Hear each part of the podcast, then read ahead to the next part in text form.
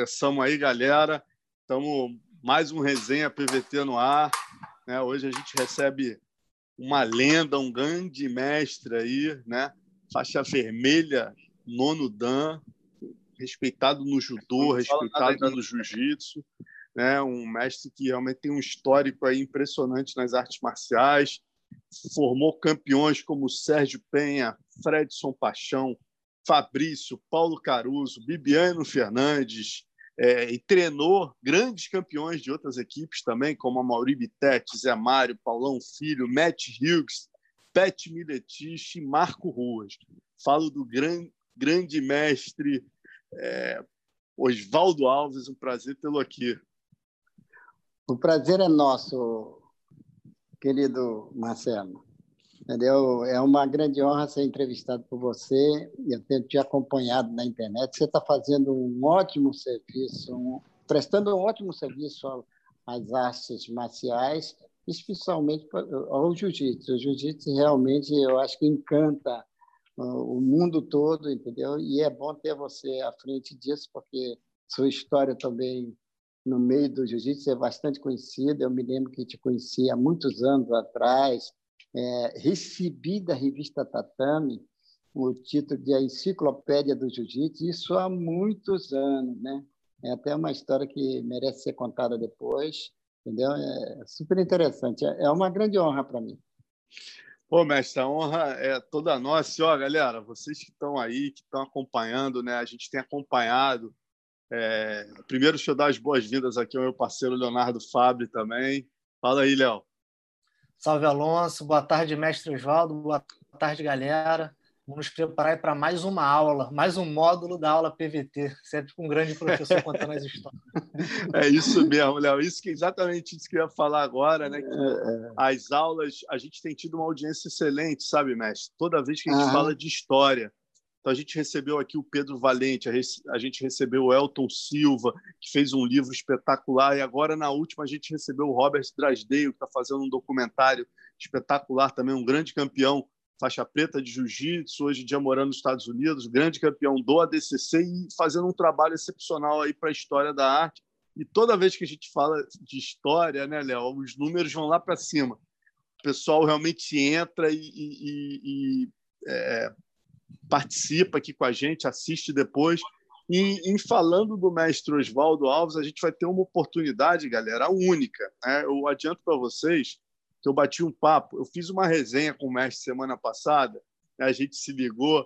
E, e aí, é, o meu papo com o mestre Oswaldo Alves foi mais, só o papo, a gente ficou quase uma hora né, via WhatsApp. E assim, eu tive uma aula, eu fiquei sabendo de coisas que eu não tinha a menor noção só no papo de WhatsApp. Hoje o mestre vai trazer isso tudo e muito mais para nós. Lembrando né, que o mestre é talvez a única figura viva que possa falar com propriedade dos dois lados, judô e jiu-jitsu. Né? Eu vejo muita gente está fazendo um excelente trabalho de história, está buscando conhecimento em recortes de jornal, mas se tem uma pessoa viva que viveu os dois lados, que foi no Japão, morou quatro anos no Japão, conheceu o lado de lá, é, foi em Kosen, conheceu o judô de Kosen, né, que é o judô que tinha o melhor neoasa, e, e depois viveu na Kodokan, depois veio para cá, viveu a Academia Grace nos anos 50. Essa pessoa só tem um, que é o mestre Oswaldo Alves. Né?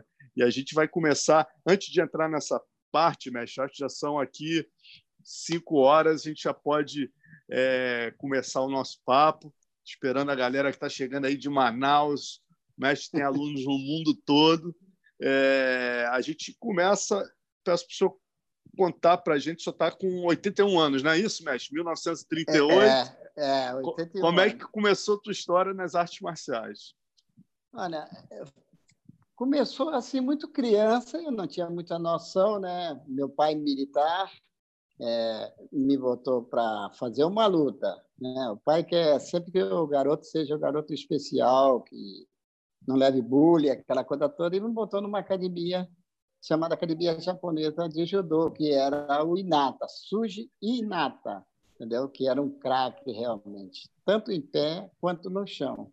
E eu comecei ali aos cinco anos, e, e eu morava ali na Constante Ramos, com a Avenida Nossa Senhora de Copacabana. E tinha um grupo de moleques, toda vez que eu ia para a academia, é, com meu kimonozinho aqui na costa e tal, aí os moleques, que era a garotada do jiu-jitsu, entendeu? E nesse bolo estava o grande mestre Reison Grace, garoto também, igual a mim, entendeu? E, e, começou aquele. Todo dia a mesma coisa. E um dia eu fiquei me embolando com um deles, tá? Entendeu? Não vou citar nome. É... Mas era conhecido, você não precisa falar é... quem era, mas era conhecido. Muito conhecido, muito. Um craque. Então vamos, então vamos, vamos é. nessa.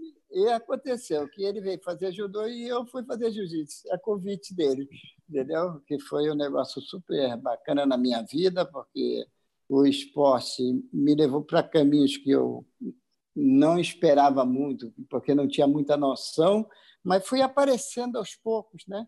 Fui, fui me interessando, fui vendo aquela realidade diferente, porque na minha época é, o super-herói era o, o, o, o era o Capitão Marvel, aquele negócio todo, né? Então eu tinha eu tinha um pensamento assim, de, poxa, será que eu posso um dia ser um desses caras aí? Eu não sei se eu cheguei lá, mas eu fiz tudo para chegar o, o, máximo que eu podia chegar dentro do jiu-jitsu, assim, e, e dentro do judô também. Entendeu? E fui parar na escola Grace e, graças a Deus, fui.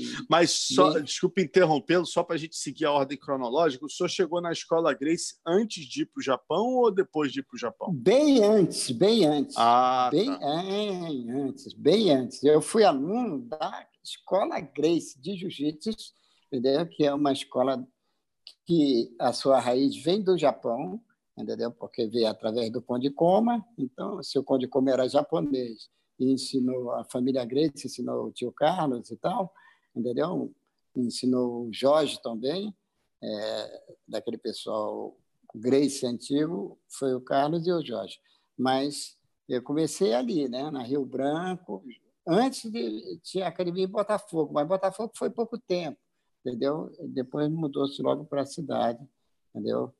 E, e aí ficou lá, tinha uma equipe de garotas, as aulas eram mais é, mais baseada para a gente, era uma aula toda especial, com professor, a gente chegava e recebia um, um kimoninho branco com sabonete e, e uma toalha. Ele levava uma placa e entregava para o professor. O professor te dava aula de defesa pessoal, depois da parte de chão, entendeu? Que era começou por aí o caminho era para mas isso não era só para criança não, era para todo mundo.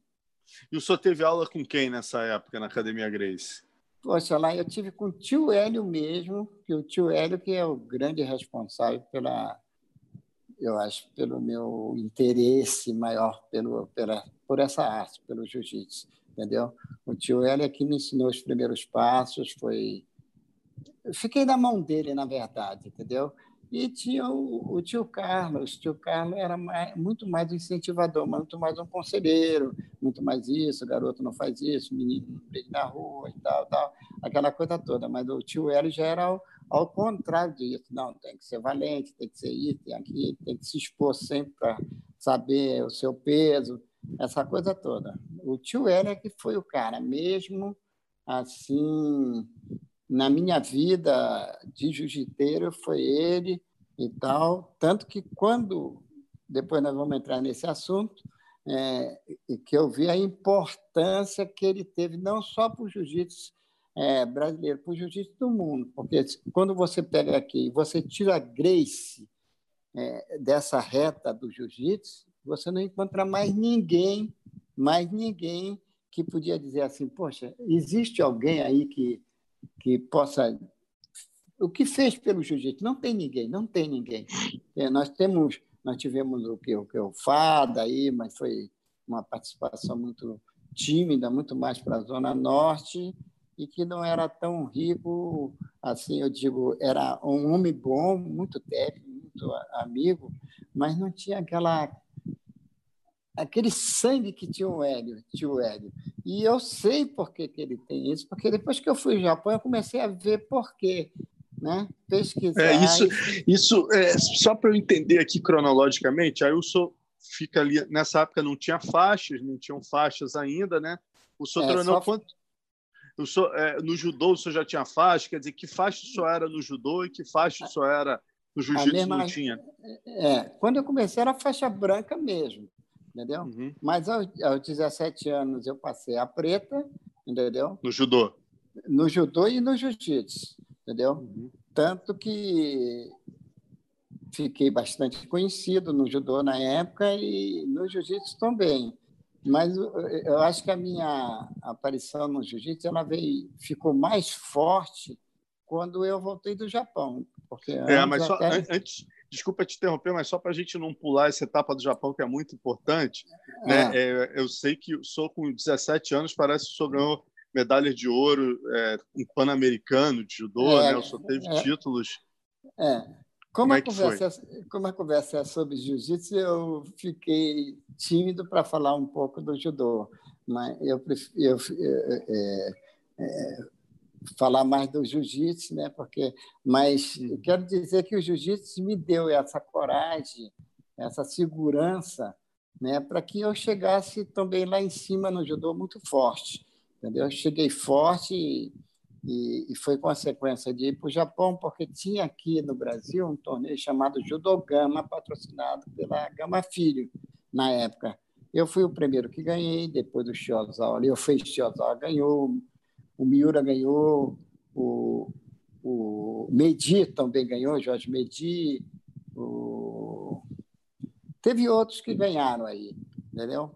E, e a gente foi para eu fui o primeiro a ir para o Japão entendeu? Dei sorte né, de ter ido para ah, lá. E o senhor conta para gente essa, essa sua experiência única, né, mestre? Ninguém, nenhum é. brasileiro tinha tido essa experiência até então.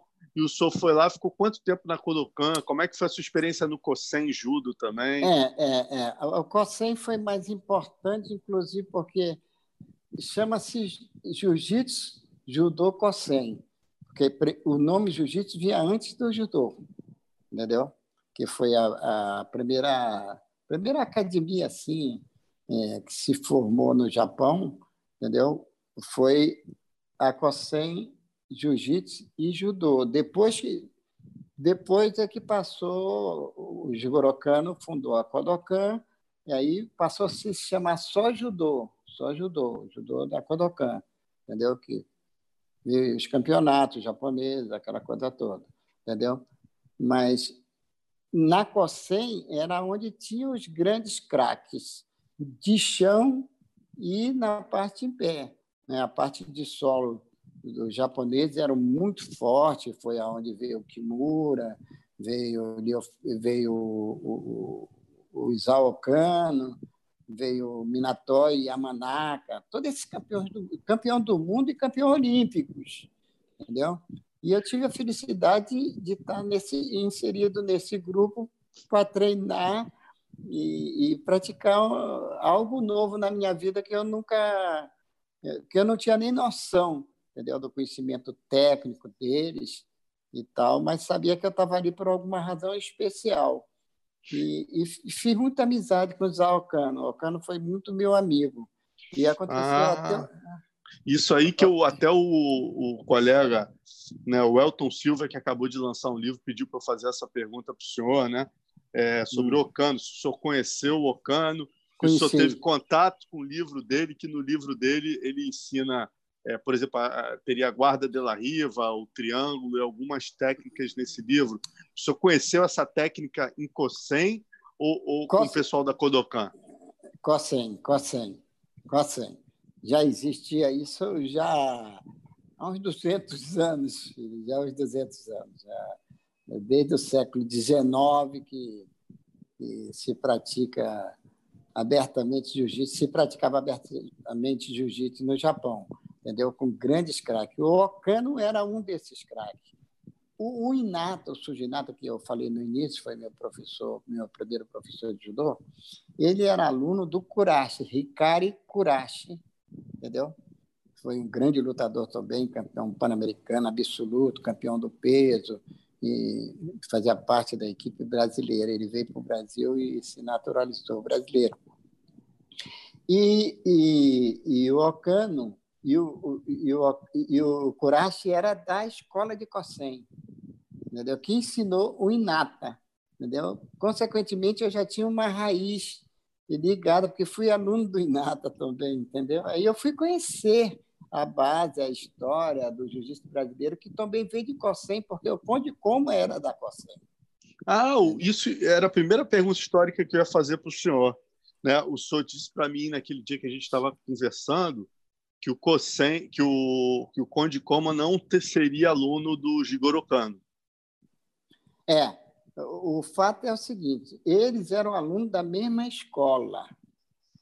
O Jigoro Kano veio da mesma escola. Por uma questão até política, né, o Conde Coma teve que tirar o nome jiu-jitsu e botar o nome judô. Foi um esporte criado para o imperador, não, não foi criado a, parte, não, porque já existia no jiu-jitsu naquela época é, quedas como Mukigoshi e Amarashi, que está extinto, já não se usa mais essa técnica, Kotigari Otigari o Kureshibarai, né, Deashibarai, isso já existia é, nos primeiros movimentos do judô. Entendeu? O Okano, então, veio e criou a Kodokan, botando essas normas e uma, uma regra especial, que era a regra só de só valia ponto na época, não valia, não tinha vantagem o judô. Foi mudando com os anos. É, uma outra coisa histórica, mestre, assim, voltando um pouquinho que eu queria falar com o senhor, que o senhor conversando, né, comigo me, me falou hum. que eu não sabia, né, é, é, com relação à origem histórica, voltando mais no passado, né, o senhor teve no Japão, pode falar muito melhor do que todo mundo que está estudando sobre isso hoje. Afinal, é. o jiu-jitsu vem da Índia, de onde vem o, o, jiu-jitsu? E quem, quem. Primeiro, vamos falar quem nasceu primeiro, judô e jiu-jitsu, é, a sua é, versão, e, e se o jiu-jitsu veio realmente da Índia. É, primeiro, vamos ver, eu acho que foi do Japão. Acho não, tenho certeza absoluta.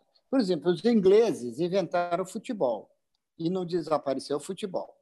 Né? Então, permaneceu. É impossível ter na Índia, porque na Índia não se fala, nem se conhece jiu-jitsu, não se fala em jiu-jitsu, não tem uma academia em jiu-jitsu, nem na China também. O esporte lá de arte marcial são outros, menos jiu-jitsu. Agora, no Japão, não, tem cheiro de jiu-jitsu. A academia, a primeira academia de jiu-jitsu foi no templo japonês. Talvez o pessoal esteja confundindo por isso. Foi formada dentro de um templo japonês, na verdade. Entendeu? Então, nós tivemos essa, essa cultura de, de, de garra, de libertação, de, de força, de coragem, porque ali era onde surgiu o jiu-jitsu, e o jiu-jitsu era praticado na época pelos samurais. Isso entendeu? que eu queria perguntar, desculpe interrompê-lo de novo, mas que na última entrevista do Drasdale, ele afirma, né, e fala que vai falar hum. isso no documentário dele, que os samurais não praticavam jiu-jitsu. Só teve claro lá, que, não é claro a informação que, que o senhor traz. Não, não, não, é verdade.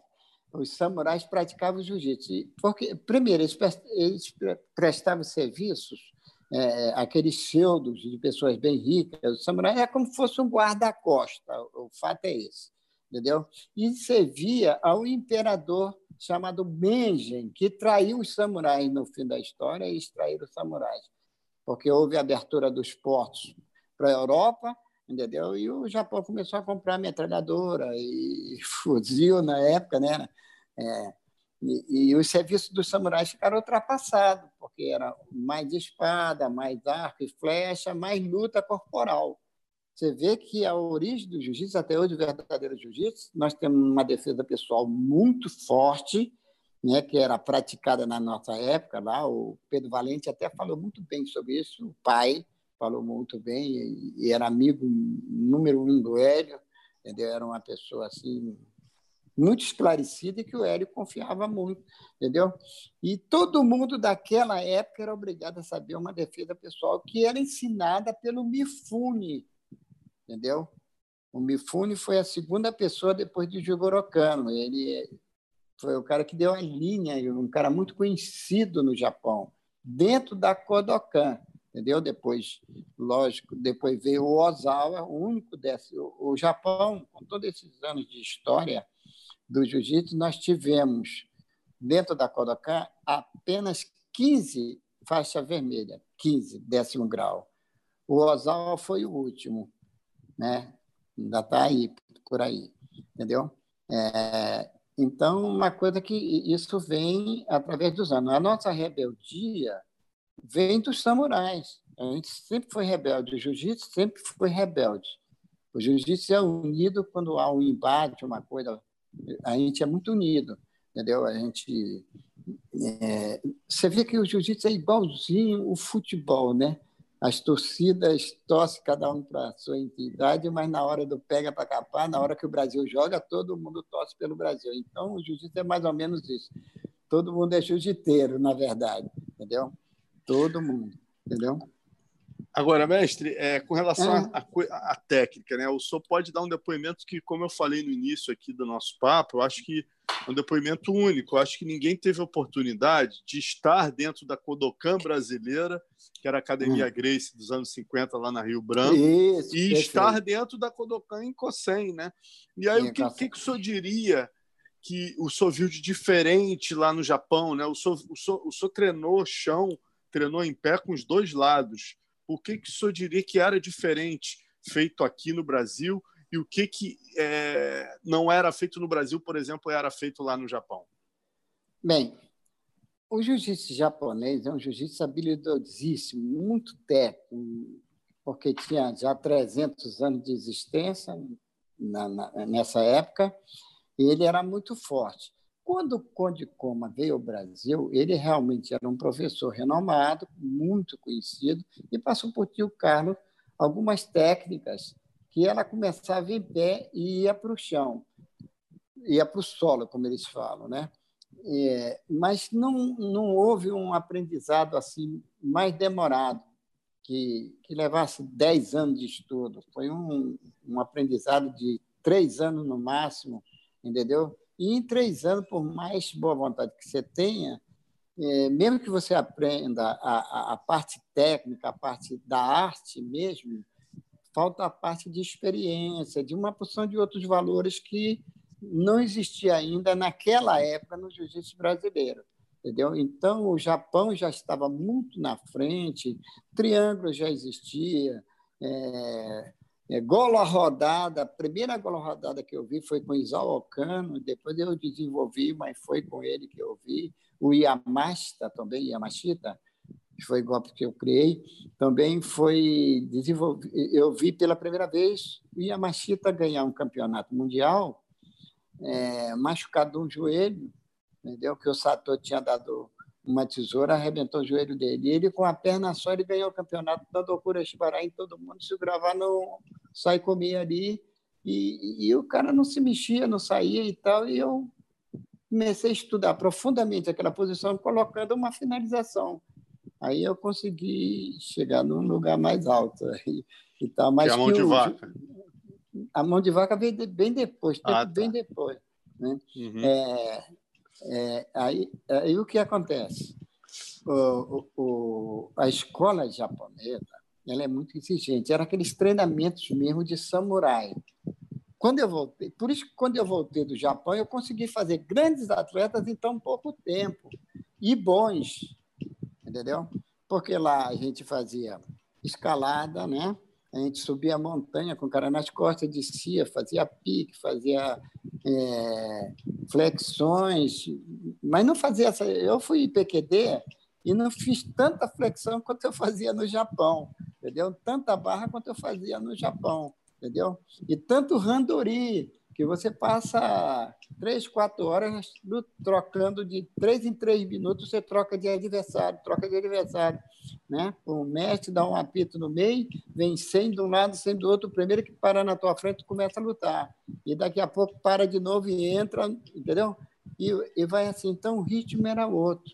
A parte de preparação física era outra. E a parte psicológica era outra que tinha no fim de cada aula entendeu? Pelo menos duas vezes na semana, entendeu? Que a gente tinha que obedecer, que a gente fazer eh, a nossa mente é, é, conduzir o nosso corpo pelo, pela linha certa do golpe, aquela coisa toda. Na hora que a gente pensasse, a mente obrigava o corpo a fazer aquilo ali que é, é chamado Zen, que todo mundo fala aí, mas ninguém sabe como é que faz, a não ser que tenha passado por uma escola muito boa no Japão. Senão não Agora, faz. É importante, né? voltando um pouquinho nesse assunto, que a gente tem algumas pessoas que estão perguntando aqui sobre isso. é, hum. sobre, sobre tecnicamente falando. Né? O Drasdeio também tocou nesse ponto, o Elton Silva também, é, que não se fazia no, no, no jiu-jitsu brasileiro até o fim dos anos 60 o triângulo, Sankakujime. Né? Uhum, e o senhor é. pode falar melhor que ninguém isso, que foi mais ou menos a época que o senhor voltou. Como é que chegou o triângulo no Brasil? Né? O, reza a lenda, o, o, até o Elton comentou comigo que haveria possibilidade do Hollis, que seria o primeiro Grace a fazer o triângulo, ter aprendido o triângulo no livro do Ocano, né? o livro que ele escreveu em 76. O senhor tem uhum. ideia como é que o triângulo chega no jiu-jitsu brasileiro? Primeiro que o jiu-jitsu já o triângulo já existia há muitos anos. Né? Só não existia o triângulo de mão. O triângulo de mão foi inventado há uns 15 anos para cá, entendeu? Mas o, o, triângulo, o triângulo de perna, se fazia ah, já há muitos séculos. O Hollis era, que um, era um cara estudioso, entendeu? E viu realmente o livro do Ocano, com certeza ele aprendeu lá, o triângulo entendeu? O... Antes, aqui no Brasil, ninguém dava triângulo. Na verdade, era aquele negócio que eu te falei: ninguém em três anos, por mais boa vontade que tivesse, chegaria a ter um conhecimento muito largo, muito expressivo no jiu-jitsu, entendeu? O que é que aconteceu? a não ser a família Grace sabia um pouquinho mais que os outros, porque tinham que saber mesmo, porque isso já veio, já estava no sangue deles, da família, da construção de uma equipe de lutadores que foram os melhores, sem dúvida, entendeu? E espalharam essa técnica, mas a técnica mais conhecida nossa aqui, que a gente até desenvolveu com, é, foi o joelho na barriga, né? naquela época, realmente no Japão se usava muito pouco, né? É, não eram habituados em pegada pelas costas também e tinha uma boa guarda aqui. O tio Hélio, devido à fragilidade de Corpetim, tinha uma guarda muito boa, como teve o Pedemetério, teve o Della Riva, teve o Murilo Bustamante, né, que pessoas altamente técnicas, entendeu? de conhecimento muito vasto, de um jiu-jitsu refinado, entendeu? Mas depois foi depois, com as pesquisas, né, o pessoal viajando muito, é que foi abrindo esse leque aí. É, o Marcos Antônio está até falando aqui, poxa, o triângulo já existe desde 36 no Brasil com o ONU. O ONU já fazia triângulo aqui no Brasil, então não, não foi o Hollis que trouxe o triângulo, não. O ONU já fazia, né? O ONU é, é, que é, era um, um judoca, né? É, um judoca. O ONU ele veio para o Brasil. Irmão Zona, né? É, foi os irmãos, o pai e o filho, né? Eu conheci os dois, entendeu? O Akira Ono, que era o mais novo, que dava um, um Ashibarai com o Sotogari, era muito rápido essa variação dele, e dava um Taiotoshi muito forte, entendeu? E o velho Ono, que, que, que, era o irmão mais velho dele, era um bom de jiu-jitsu, como veio também naquela época, nós tínhamos um outro lutador que veio na mesma época, o Nagashima, que veio para cá e dava aula na CM, lá na cidade, a Associação Cristã de Moço, entendeu? E tinha o Takaiano também, que era muito bom de chão, que era da escola de Cossém também. Entendeu? E tinha alguma técnica que o pessoal fazia aqui na Academia Grace que o senhor não viu lá? Alguma coisa que era praticada aqui e que lá em Kosen, quando o senhor treinou, que era o melhor chão do Japão, o senhor não viu? É, tinha uma diferença. O japonês, o jiu-jitsu kosen, tem um trabalho muito forte, trabalho do lado. Quando eles chegam do lado, eles são fortíssimos, entendeu? E aqui eu vi, é, é, eu vi não, aqui a escola Grace nos ensinava, entendeu, que a movimentação era devia ser mais constante e procurando sempre o caminho da finalização. Né? Braço, pescoço, pescoço, braço, braço, pescoço, essas coisas assim, entendeu? Mas muito mais voltada no braço, no armlock, no estrangulamento, essas coisas parecidas. É, é, o jiu-jitsu japonês realmente é um jiu-jitsu fortíssimo, mas que foi esquecido pela juventude é, japonesa. Eles adoram o jiu-jitsu brasileiro, e não gosto do jiu-jitsu tradicional japonês, que por sua vez, também não foi repassado para essa garotada nova lá. Entendeu? Não foi. Realmente, eles não, não, não dão valor. Tem uma escola lá em Ramamate, que é a escola do Carlos Toyota, né? é famosíssimo no Japão e na Ásia toda. Entendeu? Um lutador também sem kimono, que é muito bom sem kimono. E, e lá eles cultivam um jiu-jitsu bem refinado, bem um jiu-jitsu bem forte, bem forte ainda. Não, não, um jiu-jitsu um pouco diferente do nosso. Eu vou te dizer por quê.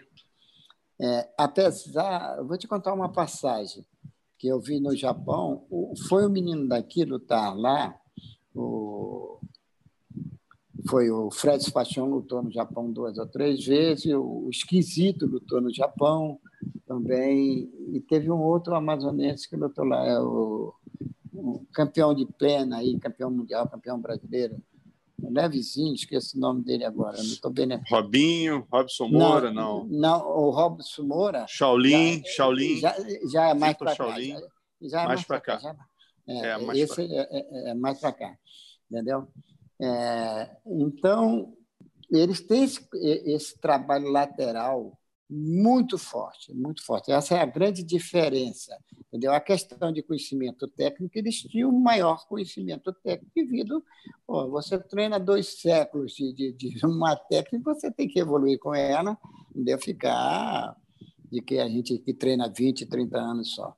Entendeu? Ah, por que, mestre, que parou lá? Né? É, isso é curioso, né? Porque uma técnica tão espetacular como era o judô de Kosen, né? uma técnica de é. chão, o senhor foi lá e viu, tão refinada, por que, que o senhor acha que isso não foi passado adiante? Talvez pelo, pelo crescimento do judô, pelo judô ter se transformado no esporte olímpico, isso talvez tenha abafado o judô de Kosen? É, com certeza, é isso aí, você vê pelo caminho certo. Mas houve uma, uma proibição através do, do imperador Meiji, na época, ninguém podia falar em jiu-jitsu no Japão. Ninguém. Depois que ele, que ele traiu os samurais, que ele mandou dizimar os samurais, o jiu-jitsu ficou 200 anos de boca fechada no Japão. Não se falava em, em, em jiu-jitsu no Japão. O jiu-jitsu só reapareceu no Japão na Segunda Guerra Mundial. Que eles foram obrigados a trazer o código Bushido para incentivar as tropas japonesas, entendeu? Que o Japão estava completamente sem aquela fibra que existia nos samurais, que iam para a guerra com tudo, entendeu? Então, aí só se fazia judô. Essa é uma das razões do Jigoro Kano ter criado o judô. Uma das razões, para não deixar que essa arte morresse, que com o tempo, talvez uma previsão que ele fez, voltaria, e como voltou, entendeu? Porque Japão era, o, o, Jigoro Kano era um mestre de jiu-jitsu. Uhum. Agora, mestre, outra técnica, por exemplo, que o pessoal não conhecia aqui, fui surpreendido, inclusive, por um judoca lá na academia do Carson. Depois ele rodou várias academias, que é o Ezequiel, né? Eu não é, sei o é. nome em japonês. O Ezequiel.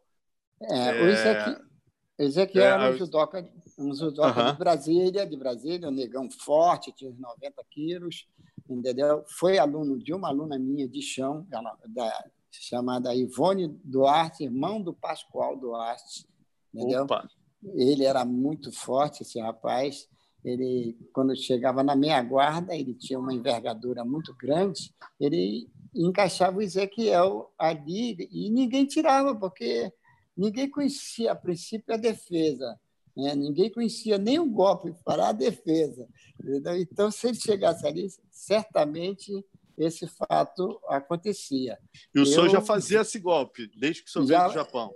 É, porque eu conhecia. Entendeu? Tanto que ele foi lá, ele finalizou, ele foi no Carso e foi lá na minha academia. Na minha academia, ele só bateu, entendeu? Porque ele, eu botei logo ele de cara com o Sérgio Penha e ele ficou uns 30 minutos treinando Sérgio Penha, ele bateu pelo menos mais 10 vezes, entendeu? E não conseguia. O senhor já sabia sair... qual era o golpe que ele era bom, é, já, já ensinou bom, a defesa para o Sérgio Penha, o Sérgio Penha já. É, já jantou ele lá fácil, ele ficou impressionado, tanto que ele ficou treinando aqui no Rio depois com a gente, um período, aí começou a visitar outras academias e tal.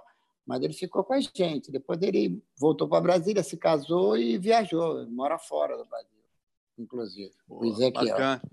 Bacana. Mandar um abraço para o Rio do Reros, Barbosa de Medeiros, grande historiador. Vamos fazer uma resenha com ele também, lá de é, Manaus, o... Fera de Manaus, está é, fazendo um trabalho é, excelente aí na história do, é, levantamento do, histórico do esporte. É, com certeza, o Rildo é um, um, dos maiores conhecedores, engraçado, me surpreendeu mesmo, que eu vivo no meio, entendeu?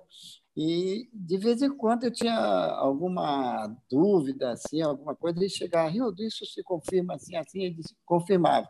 E, e sempre confirmou. É um cara de, de um conhecimento vastíssimo Pode... Estuda há muito tempo aí, antes, antes disso virar moda, ele já, é, já estudava essa história. Já estudava essa história. Ele foi Agora... judoca bom. Ah, judoca, é verdade. Eu conheci, foi. eu fiz uma matéria com ele na Tatame em, em 99, se eu não me engano, e ele, e ele me contou muito. Mas eu ia perguntar até, aproveitando essa, antes da gente sair desse assunto, né, um outro assunto que a gente abordou e que o Rildo falou muito comigo também quando eu estive lá, é o fato do, essa linha né, do Pedreira, o próprio documentário do Drasdeio, né, parece que o Donato Pires teria dito que o Carlos não conheceu o Conde Coma. O senhor certamente conheceu muita gente do passado, teve acesso às pessoas que conheceram ambos e talvez possa trazer aí qual é a verdade. Afinal, Carlos conheceu o Conde Coma? Conheceu o Conde Comas.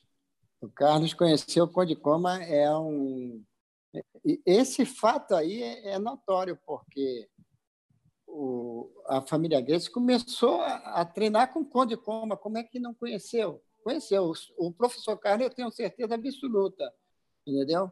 E o, e o Jorge também teve um pé no Pará, entendeu? Depois o Jorge tinha um espírito cigano assim, não parava muito no lugar, ele foi para Recife, foi para o Ceará, São Paulo, então, ele correu todas as cidades de São Paulo e formou uma grande equipe em São Paulo, no Brasil todo, né?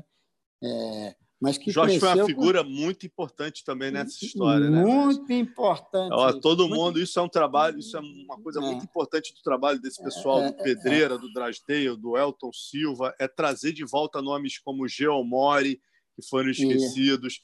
Jorge Grace, que foi a própria Reila, já trouxe a é. importância do tio dela, fez mais lutas que o Hélio e muita gente não conhecia o Jorge Grace. Só é, pode é, falar é, melhor sobre, sobre ele. É, é verdade. Eu era muito garoto, na verdade, muito garoto não, porque o Jorge era um pouco mais novo que eu, um pouquinho.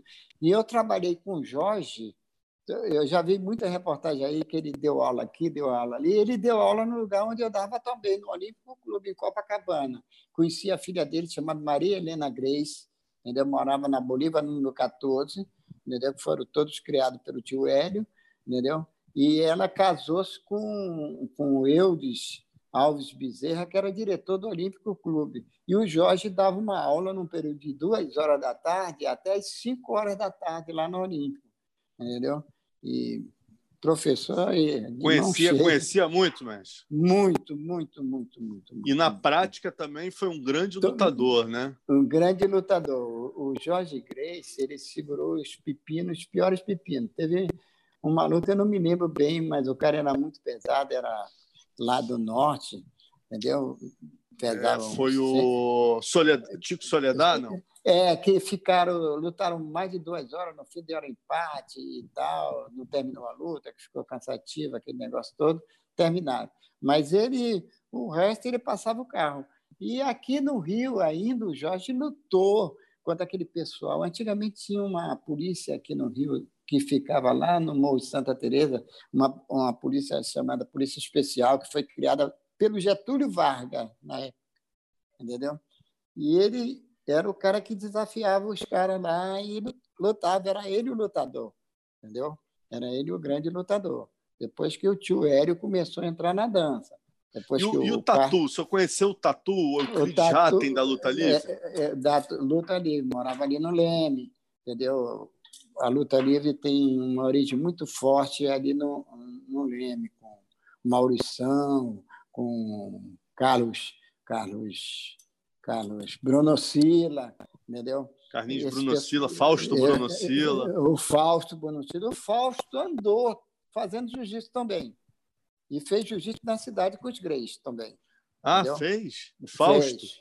O Fausto fez. Entendeu? E o mestre Leitão? O mestre Leitão chegou a treinar lá com vocês na Academia Grace? Não, o mestre Leitão, ele é da turma antiga mesmo, um grande conhecedor de chão, mas ele é aluno direto do, do, do, do, do menino que você falou aí, do... Tatu ou do Fausto? Do, do Tatu, do Tatu. Ele, ele era um bom lutador, um bom professor, um grande mestre também, um cara conhecidíssimo no meio de luta, é muito respeitado, entendeu? tem uma consciência de luta muito forte. Muito Parece forte. que ele venceu o Jorge Grace. Tem até uma passagem famosa que ele teria vencido o Jorge Grace, né?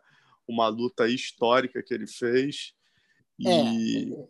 É, é, teve, teve essa luta aí que, que o, o Jorge fez contra ele. E ele era realmente um osso duro, viu? Era um cara. Porque todo campeão existe um negócio, não é porque o cara é A, B ou C Todo campeão perde. Todo campeão já perdeu. Até chegar a ser campeão mesmo. E o campeão não é aquele que ganha um campeonato. O campeão é aquele que ganha cinco, seis campeonatos. Não, esse cara é bom. Esse cara está na estrada, entendeu?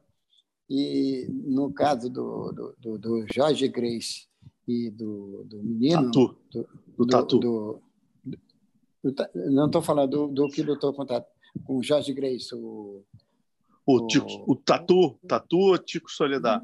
Não, não. Não. E esse garoto aí que você falou da luta livre? Engenheiro? É, o... Ah, o... não, o que lutou com o Jorge Grace é o Tatu mesmo.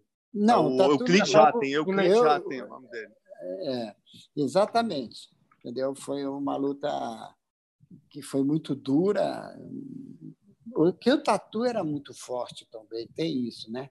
É, é verdade. E, e, tinha, e tinha aquele joguinho, o jogo era pequeno, mas ele era muito forte e a luta livre é muito previsível, pelo menos naquela época, que a gente só sabia da chave de pé e daria o americano ali, o, Degarame ali do lado, só isso. Ele segurava ali, era difícil, né? Sem kimono, você leva mesmo, fácil. Entendeu? Agora, mestre, até aproveitando, é uma curiosidade que eu tenho, né?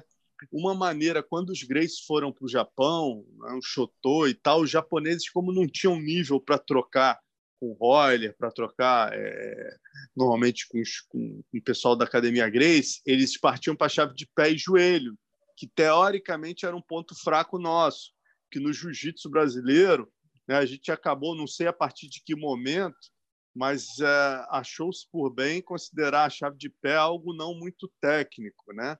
Eu ia perguntar isso para o senhor. De onde veio esse conceito que a chave de pé não era muito técnico? Lá em Cossem, quando senhor teve em Cossem, aplicava-se chave de pé e joelho? Aplicava sim, aplicava. O que acontece com a chave de pé? Primeiro, é, é, essa uma vez eu vi o Carlinhos Iglesias é, responder para um garoto, o garoto disse: pô, tem que tirar o 50-50 do jiu-jitsu, que é um negócio que trava e tal. E disse: é, realmente você tem razão. Agora, tu quer aprender a saída? Se matricula lá na academia. O cara tem que saber, quem é, quem é faixa preta tem que saber sair dos golpes, mano. Porque se você dá uma chave de braço, se uma chave de braço e não sabe sair dela, pô, tá faltando alguma coisa, entendeu? Mas foi proibida aqui no Brasil, porque há 50 anos atrás se fazia muito vale tudo, né? Era o vale tudo que existia. Existia um programa na TV Rio, no Posto 6, antiga TV Rio, chamado... Heróis do Ringue? Heróis do Ringue, isso aí. Entendeu? E que muita gente, quando arrebenta o joelho, leva dois, três anos para recuperar. E era chave de calcanhar para cá, chave de calcanhar para lá, chave de joelho para cá.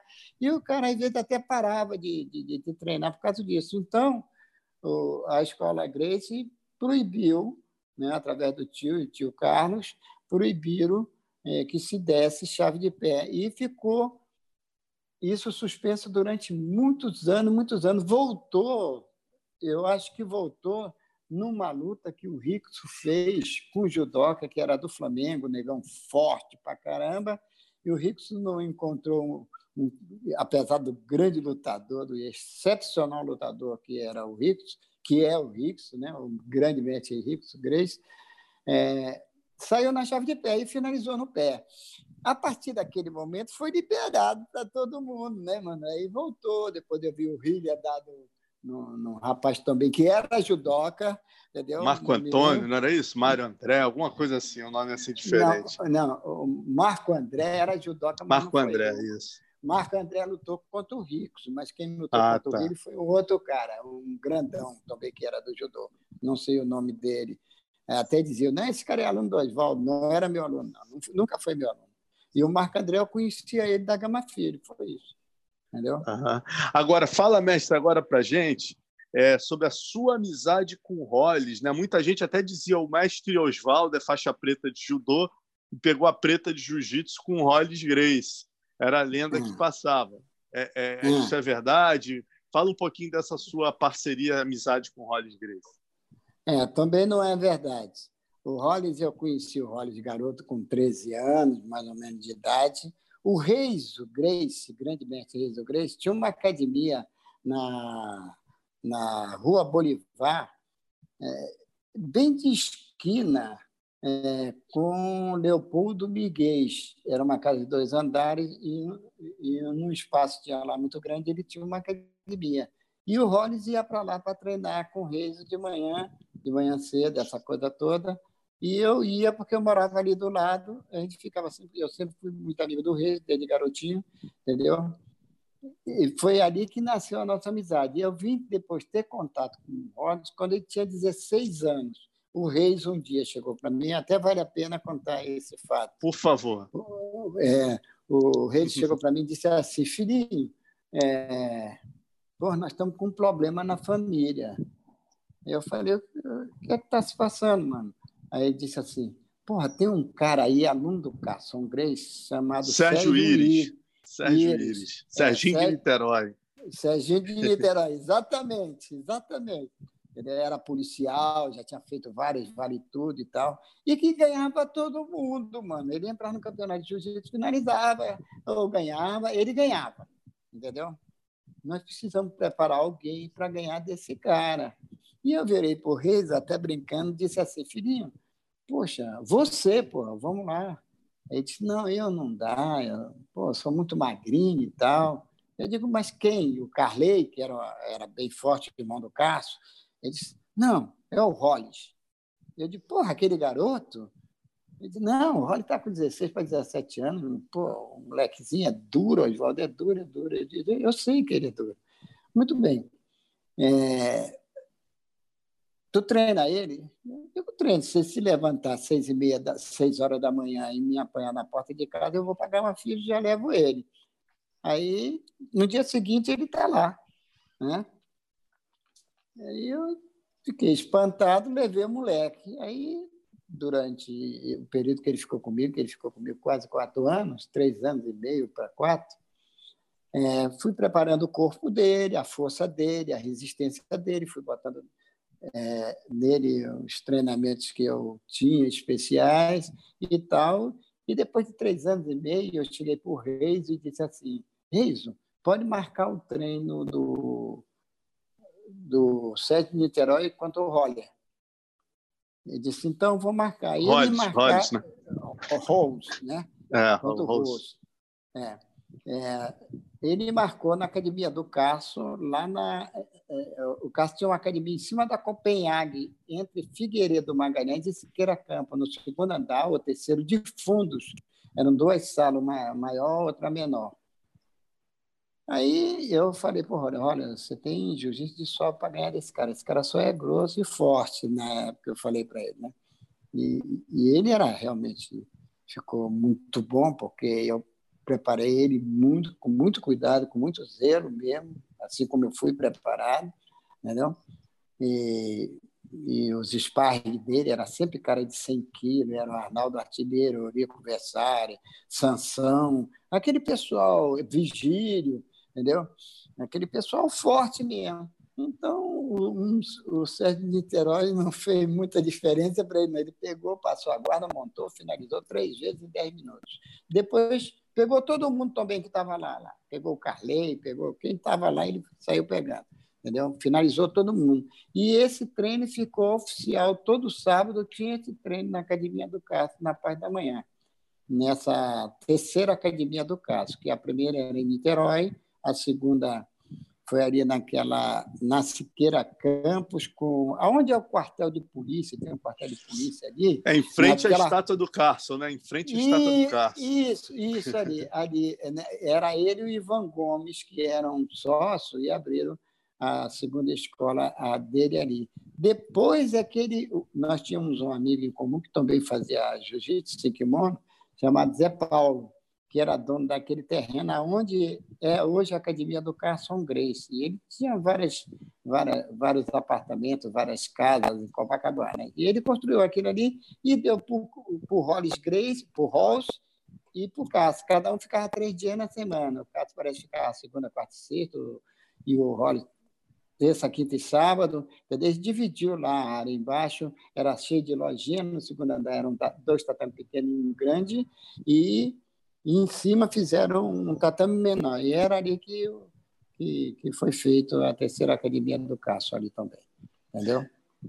Agora, o Hollis, todo mundo fala, mestre, que ele, é, ele foi buscar, né? ele sempre se preocupava em buscar técnicas em outras modalidades. Ele fez sambo, ele, pelo que o senhor falou, ele fez luta olímpica, né?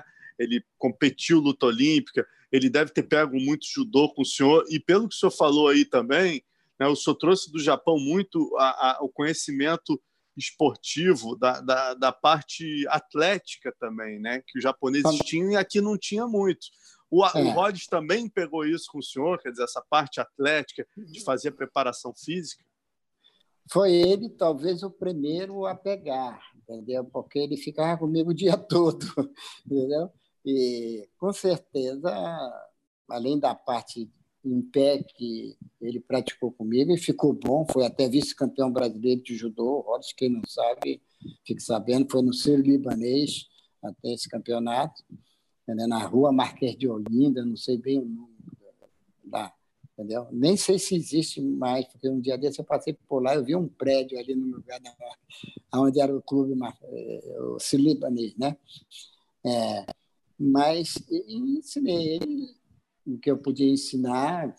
Ficou um lutador extraordinário, mas ele já tinha uma habilidade de jiu-jitsu de chão muito boa, que eu conhecia, porque já tinha treinado com ele até antes e tal, entendeu? E ele era um cara excepcional. E a parte psicológica dele era muito boa, entendeu? Eu contava muita história para ele, conversava muito com ele, praticava exercícios com ele.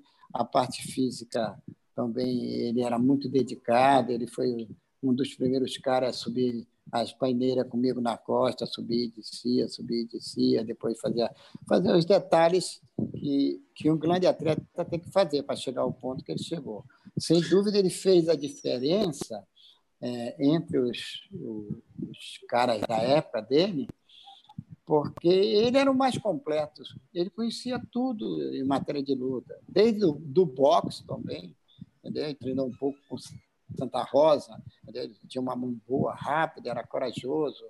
E, e, era um cara preparado. Eu acho que depois do Rollins, ele abriu também uma porta para que o jiu-jiteiro começasse a praticar um pouco de judô em pé, entendeu? Ficasse eu acho que o Murilo Bustamante fez. Depois foi uma série de, de amigos nossos. André Pederneiras fez. É, depois ele levou o Shaolin. É, muita é, gente. O Saulo Ribeiro. O, o diferencial o Saulo, do Saulo Ribeiro, um dos diferenciais é, técnicos dele era o judô, né? Era o judô, exatamente. É, só para lembrar, você está falando muito em, em, em, em, João Roque, você falou muito em João Roque ali. O João Roque era meu aluno, ele não foi aluno do, do do Dedé, não. Ele foi para o Dedé, já era faixa preta. Eu ah. conheci o João, o João Roque, era, foi meu aluno desde o do CIB, Clube Israelita, ali na Barata Ribeiro, perto da Santa Clara. É, ele dava aula lá. E o, o, o, o, o Mosquito, que era meu aluno, faixa preta, dava aula para o João Roque, que era faixa laranja. Entendeu? Faixa laranja durinho e tal, pá, pá, pá. E levou ele é angolano até o João Roque. É. Levou ele lá para a academia, disse: Ó, oh, mestre, trazer aqui o garoto, ele tem mais futuro aqui e tal, tal. E o João Roque ficou comigo até preta. E um dia ele chegou para mim e disse: Poxa, mestre, me ofereceram um emprego, eu moro lá em Botafogo, o Dedé me ofereceu um emprego. pô, estou precisando de dinheiro. Eu digo, não, filho, fica tranquilo. Tanto que a cria, eu digo isso, do Robinho, do Shaolin, do, do Charuto, o, do irmão do João Rock, que é um cara forte, de 90 quilos, cara muito forte, e o treinar lá na academia duas vezes na semana. Eles, eles iam lá para treinar com o Sérgio Penha, entendeu? Eles iam para lá para treinar com o Sérgio Penha, duas vezes por semana, na parte da tarde, esse grupinho da Nova União. E a to todos esses que eu, que eu falei treinaram dentro da minha academia, porque era o aluno do João Roque, e o João Roque era meu aluno, levava ele para treinar lá. Né? Agora, mestre, um que eu também queria ouvir a o seu relato, né, que eu sempre ouvi muito bem. É, hum. primeiro, eu queria perguntar como é que eram os treinos lá na Rio Branco. Que, que, quem impressionava mais o senhor em termos técnicos daquele exército, né? Você tinha ali Hélio Vigio, Armando Vrit, João Alberto Barreto, Carson Grace, Robson Grace, é, pô, Pedro Emetério, quer dizer, uma quantidade. Ah, o, o Medi, Jorge do Judô, assim como o senhor tem uma experiência, né? Depois pegou preta no jiu-jitsu, virou um caixa grossa. Quem ali uhum. nos treinos impressionava mais o senhor aí dessa geração da, da, da Kodokan brasileira? Rapaz, eu, era o Cássio era disparado, né? O Cássio era disparado, era o melhor de todos, sem kimono, não tinha graça. Ele pegava todo mundo, pegava todo mundo. E era um garoto, Cássio. O Cássio já, já tinha um. O estilo dele era mais sem kimono mesmo, entendeu? Ele tinha uma guarda muito boa, ele passava muito bem, tinha o joelho na barriga fantástico, entendeu? E Parece e... que ele tinha uma guarda muito agressiva também, né, mestre? Ele batia muito bem de baixo, não deixava o oponente por cima à vontade, né? É, é, não, ele era muito bom, era muito bom. Era melhor que João. Eu estou falando João Alberto, João Alberto é um craque, era um craque de kimono, mas fez vale tudo, fez vale vale tudo. Deu Vígio também, é, o Hélio Vígio, é, também era, tinha uma guarda muito boa, o Pedemetério tinha uma guarda, o Vígio dava muita chave de pé, o, o Pedemetério era um guardeiro espetacular também. Homem quiabo, né, o apelido dele. É, é, mas não tinha muito ataque de ataque de finalização não, não existia. Já o, o, Carso, entendeu? Já era diferente. O Carso ia para finalizar, sempre foi para dentro do cara. O campeão vai para dentro, entendeu? Ele não espera acontecer, não. Ele faz a hora mesmo e, e, e pronto. O Cássio foi o grande referencial do jiu-jitsu daquela época, é, tanto que depois formou uma equipe extraordinária. Entendeu? Agora, mestre, outro que eu queria ouvir seu relato, né, que o senhor conheceu bem, que a gente falou em off aqui, e que todo mundo dizia, o próprio Carson né, comparou ele para mim e falou: porra, se o Ivan Gomes estivesse vivo hoje, era, um, uma espécie de um Fedor. Né? Ele fez a comparação do Ivan Gomes com o Fedor, que era muito forte, era um cara difícil, escorregadio. O senhor chegou a treinar com o Ivan Gomes? O que, que o senhor destacaria do Ivan Gomes? Ivan Gomes realmente era um touro, era um, cavalo. Deixa eu ver se eu encontro alguém assim para fazer uma comparação. Mas o Ivan tipo Gomes, um ciborgue hoje, né? Um ciborgue. É, exato. Era um, era um cara muito forte, entendeu? Não sei como é que o Cássio aguentou ele, entendeu? Porque porque o Cássio era um grande lutador. Senão, mano, desculpe, mas aquele cara era uma fera. E um dia eu estava eu conheci o Ivan Gomes nessa situação aqui. Um dia eu estava lá no Copa Judô Clube, é, academia onde o Della Riva dava aula. É, agora ele mudou o político, né? No mesmo lugar por onde eu passei. É, no mesmo andar. É, aquele ali era do, do Roberto Davi e do Benedito Gomes, aquela academia. Aí chegou o Cássio com o Ivan Gomes, eles tinham lutado em Brasília, estavam chegando de viagem. Aí falou assim para mim, é, Oswaldo, deixa o Ivan dar um treino aí contigo e tal. Aí eu disse, porra, Cássio, eu sou muito magrinho para esse cara e tal. Aí o Cássio, ah, que nada, não sei o quê, papapá, papapá. E o Cássio ainda estava machucado, né? Porra, estava todo inchado, de tanto lutar com o Ivan Gomes e tal. Muito bem. Aí eu fui o Ivan disse, não, mas sem kimono. Disse, Tudo bem, vamos lá. Aí, pô, puxei para a guarda e tal, eu tinha uma defesa boa. Aí fiz a escalada de braço que eu já tinha inventado naquela época, fiz uma escalada de braço nele é, e ele defendeu. Quando ele defendeu, eu vi a possibilidade de encaixar uma munheca nele, uma munhequeira ali, uma coisa assim, e foi a primeira mão de vaca que existiu no mundo, foi a minha, né? Depois eu criei, apesar dessa da mão de vaca ser um golpe muito eficiente, é, eu criei ela em várias posições, aonde você tem da guarda, do lado, aonde você pegar em mim, tu leva a mão de vaca, entendeu?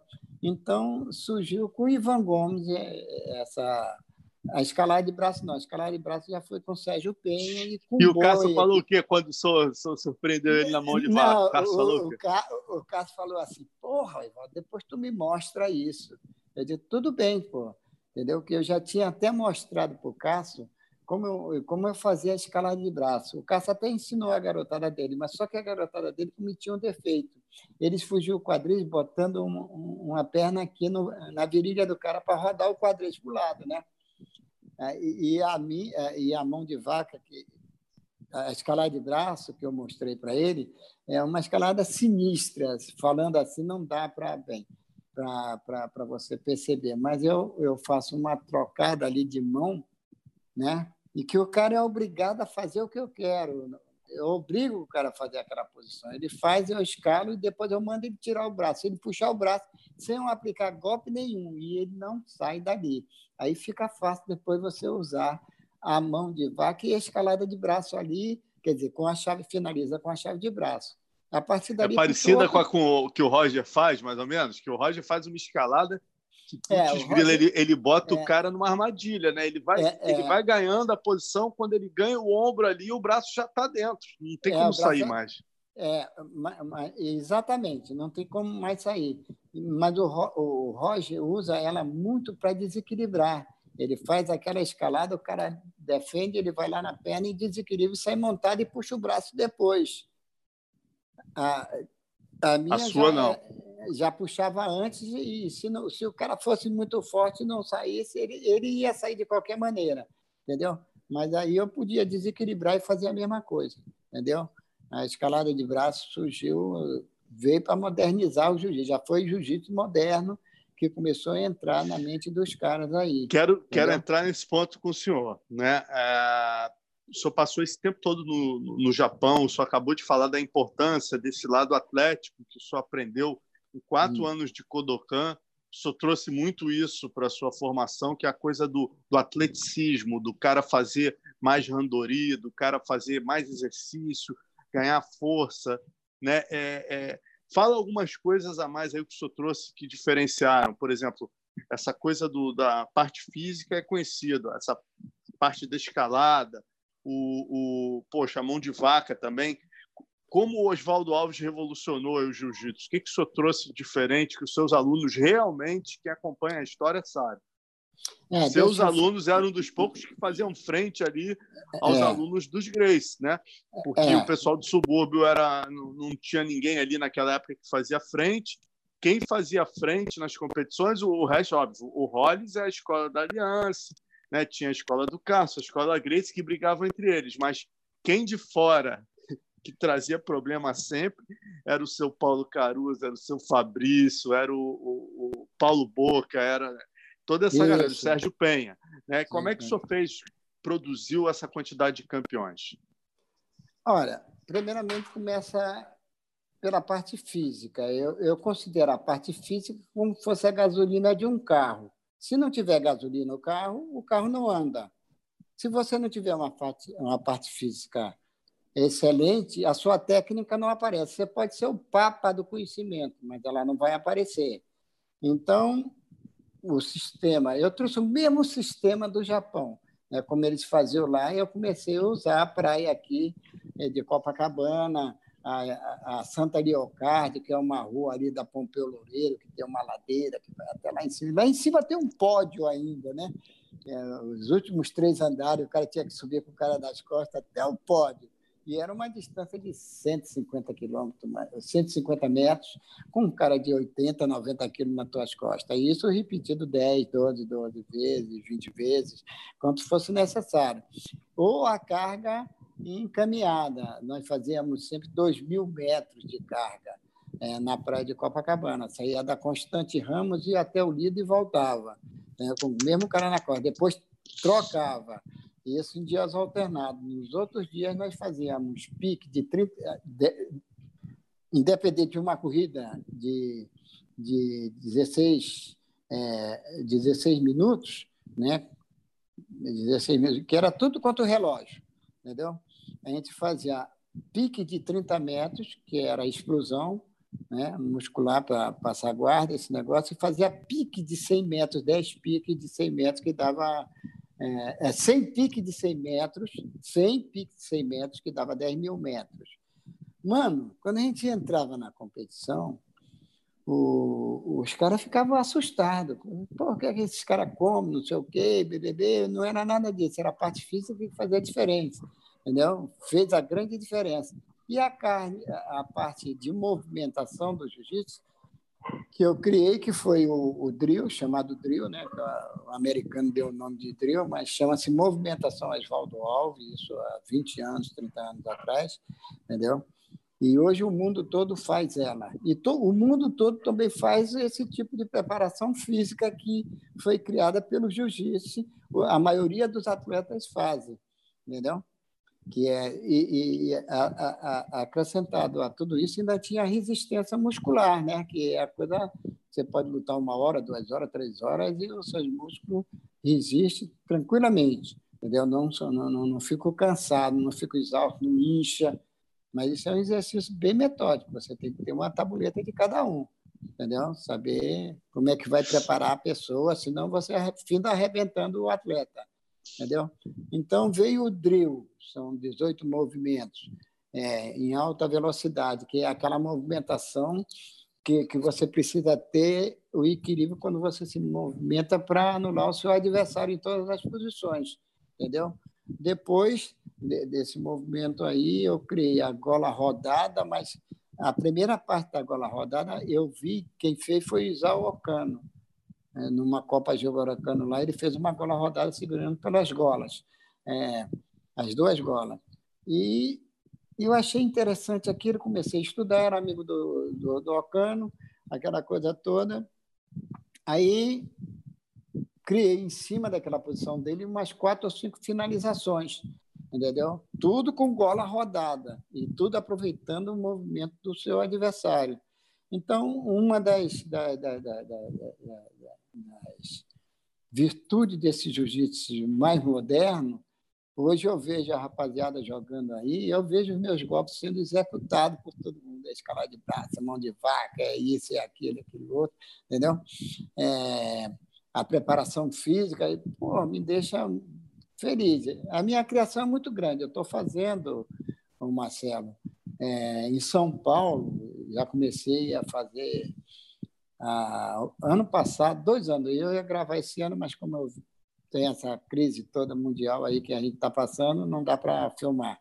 Mas eu estou fazendo com uma firma especializada. A minha criação, quer dizer, o que eu acrescentei é, de, de, de, de, de movimentos de desequilíbrio, de pegada de braço, de usar o corpo é, é, a antiga escola de Cossenho ensinava a usar o corpo, deixar os braços livres para finalizar, porque pouca gente aqui no Brasil você usa os braços só para segurar, para puxar, para não, você tem que saber usar o teu corpo, entendeu? Você deixou o adversário muito mais forte.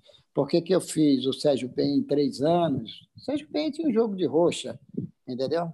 E foi obrigado, foi promovido até a pedido do, do grande mestre tio Hélio Grace, para ele ser promovido para poder lutar contra o Ricos, entendeu? Então, é, isso, essa história eu já quero entrar. Eu, antes de entrar nessa história, eu vou até. Não, não, não. Fala, não, fala, vou fala. Não, não, vou falar sobre ela agora, não. Só quando tá, você tá, tá. perguntar. Tá. Uhum, tá? Uhum. Não, é. eu ia perguntar. Que, que, perdão, o senhor vai comple, complemente aí, interrompi é, o senhor. É, o, o, o, um menino lá de Manaus, o Fredson Paixão, trabalhava muito usando o corpo dele, trabalhava muito dando mão de vaca. Na verdade, ele popularizou a mão de vaca, né? porque ele, tanta gente sumiu de campeonato, não queria mais jogar na categoria dele, porque ele finalizava todo mundo ali. Dá uns Yuki exemplos Nakai, aí, mestre. É, Yuki Nakai, duas Yuki vezes. Duas vezes.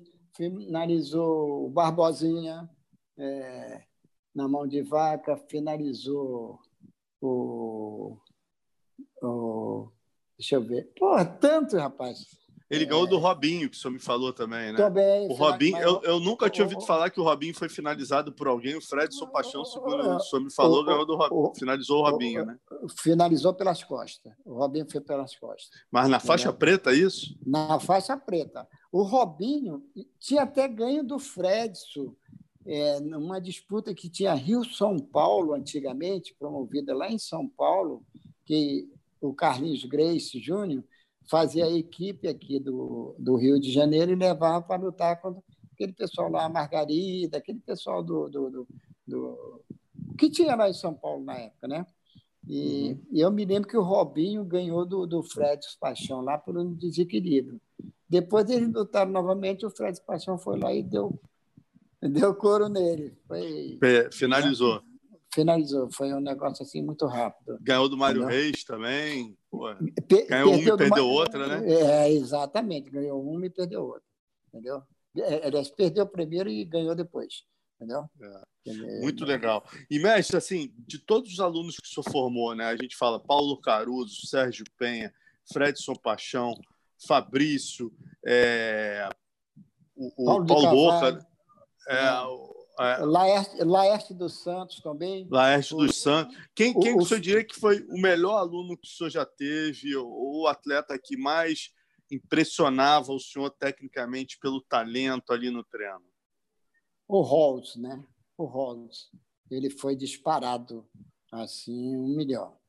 Uma vez o Sérgio Penha até fez essa pergunta para mim.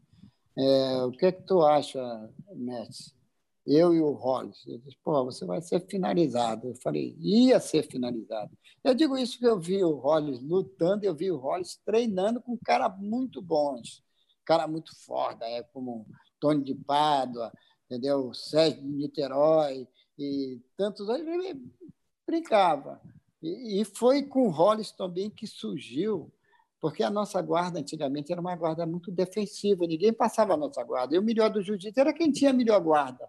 Eu revolucionei isso, porque eu coloquei agressividade. A guarda tem que ser também um motivo de, da tua vitória, não é só defender, defender. Aí que vem as finalizações, o desequilíbrio, essa coisa que nós tínhamos três desequilíbrios. Antigamente era a tesoura, era um, era um desequilíbrio para trás, que a gente fazia um, um tipo de cultigário para trás, entendeu? E o Tomoe Naguei entrava ali debaixo, jogava só isso. Depois surgiu um monte deles, isso já por causa do judô, porque eu achava que tudo que tinha que fazer em pé podia ser feito no chão também. E eu sou perito em desequilíbrio e comecei a, a procurar as posições e, e, encontrar desequilíbrio. O primeiro cara que demonstrou isso, é, com as minhas técnicas, foi o Penha, foi o Caruso e, e o Marcelo Garcia, entendeu? Que não foi nem meu aluno, foi aluno de amigos meus entendeu? Um craque também, um garoto. Marcelo Garcia foi aluno de, de, de, de, algum amigo, aluno seu? É, foi aluno de aluno seu? Foi, eu conheci o Marcelo Garcia lutando com um aluno meu, que é o, o, o, é, o Júnior, o Júnior que está no, no, no Catar, o Júnior Liga, que é de São José dos Campos, que fez muitos lutadores bons e é um cara excepcional. Ele é o principal responsável pela parte de jiu-jitsu lá do Catar, entendeu? Mas eu vi o Marcelo Garcia depois ele foi é, lá pro Ai, foi para Minas, foi para Minas, depois foi para os Estados Unidos, né? Foi para o Fábio Gurgel, São Paulo, é, depois foi, foi para os Estados Unidos. É, exatamente com, com o Gugel, ali quando ele estava com o Gugel, é que eu tive mais amizades assim e tal, tal, que, que eu gostava muito do, do é, da movimentação que ele fazia, que, eu, que, que era uhum. parecida com o que eu mostrava e tal, entendeu? O, o Irã brasileiro, né? Foi o primeiro professor é. dele, lá em parece Formiga, se eu não me engano, na cidade que ele veio.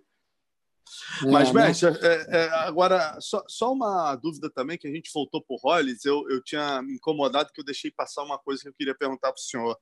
É, muita gente, né, existe uma versão aí rodando na internet que o, hum. o nome da, da Kimura, da americana invertida, Kimura americana invertida, né?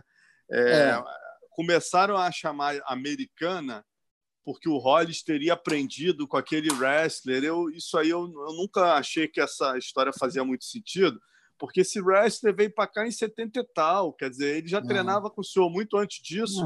Ele fazia. O próprio Hélio Grace perdeu do Kimura nos anos 50. Como é que a, a americana invertida, a americana normal, ele perdeu na americana é, invertida? Quer dizer, como é que ele não sabia o nome e virou americana por causa do Bob lá? Não, não é nada disso, não. O, Hollis Grace, ele veio. Parte da minha escola é dele. Né? Ele praticou a minha escola e ficou com jiu-jitsu diferenciado. Na verdade, ele ficou com um grande jiu-jitsu, porque ele ficava oito horas comigo todos os dias, todos os dias, inclusive sábado e domingo, entendeu? Então, o Degarami, que é o nome dessa chave em japonês, ele que é americana, depois passaram a chamar chave Akimuriano, que em homenagem ao Kimura, que ele pegou o tio Hélio, entendeu? Essa chave já é existente há muito tempo, entendeu? E o Rollins aprendeu naturalmente movimentando comigo, entendeu? Que eu mostrei muito do meu jiu-jitsu para ele, mas muito mesmo. Eu dei aula para o Rollins. O fato é esse. Quem contar diferente, eu já ouvi versões de pessoas dizer que ah, não, o Holly foi aluno do Castro. Não, ele não foi aluno do Castro. Ele dividiu a academia com o Cássio. Ele dava aula em dois horários, três horários, e o Cássio com três horários. Entendeu? Ele foi aluno no início do tio Hélio, parte também do Reis. O Reis teve muita, muito, muito carinho por ele, sempre teve muito carinho por ele quando eu conheci o Holly mesmo, garoto, assim, ele treinava com o Reis, entendeu? Tanto que o Reis foi quem indicou ele para vir, para vir treinar comigo, entendeu? Ele tinha um jiu-jitsu muito agressivo nas pernas também, para um lado para o outro, ele não dava sossego, atacava muito forte, muito firme, tinha um gás, era muito rápido. Então, antes desse americano chegar, ele já fazia americano, ele já ah, fazia essa chave. Tempo, há muito tempo, há muito tempo. Há muito tempo. Há Isso é lenda, tempo. né? O pessoal vai inventando, é. vai, vai inventando, inventando essa história. É, eles vão criando em cima daquilo que já existe, entendeu? Porque uma coisa é você fazer uma coisa que nunca ninguém fez. Né? Por exemplo, eu que pratico jiu-jitsu desde garotinho, quando eu vi o Ocano fazer uma gola rodada, eu fiquei impressionado, porque pô, eu não era um qualquer. Entendeu? Eu vi e dizia, pô, esse cara é pô, essa posição é boa, deixa eu ver, peraí.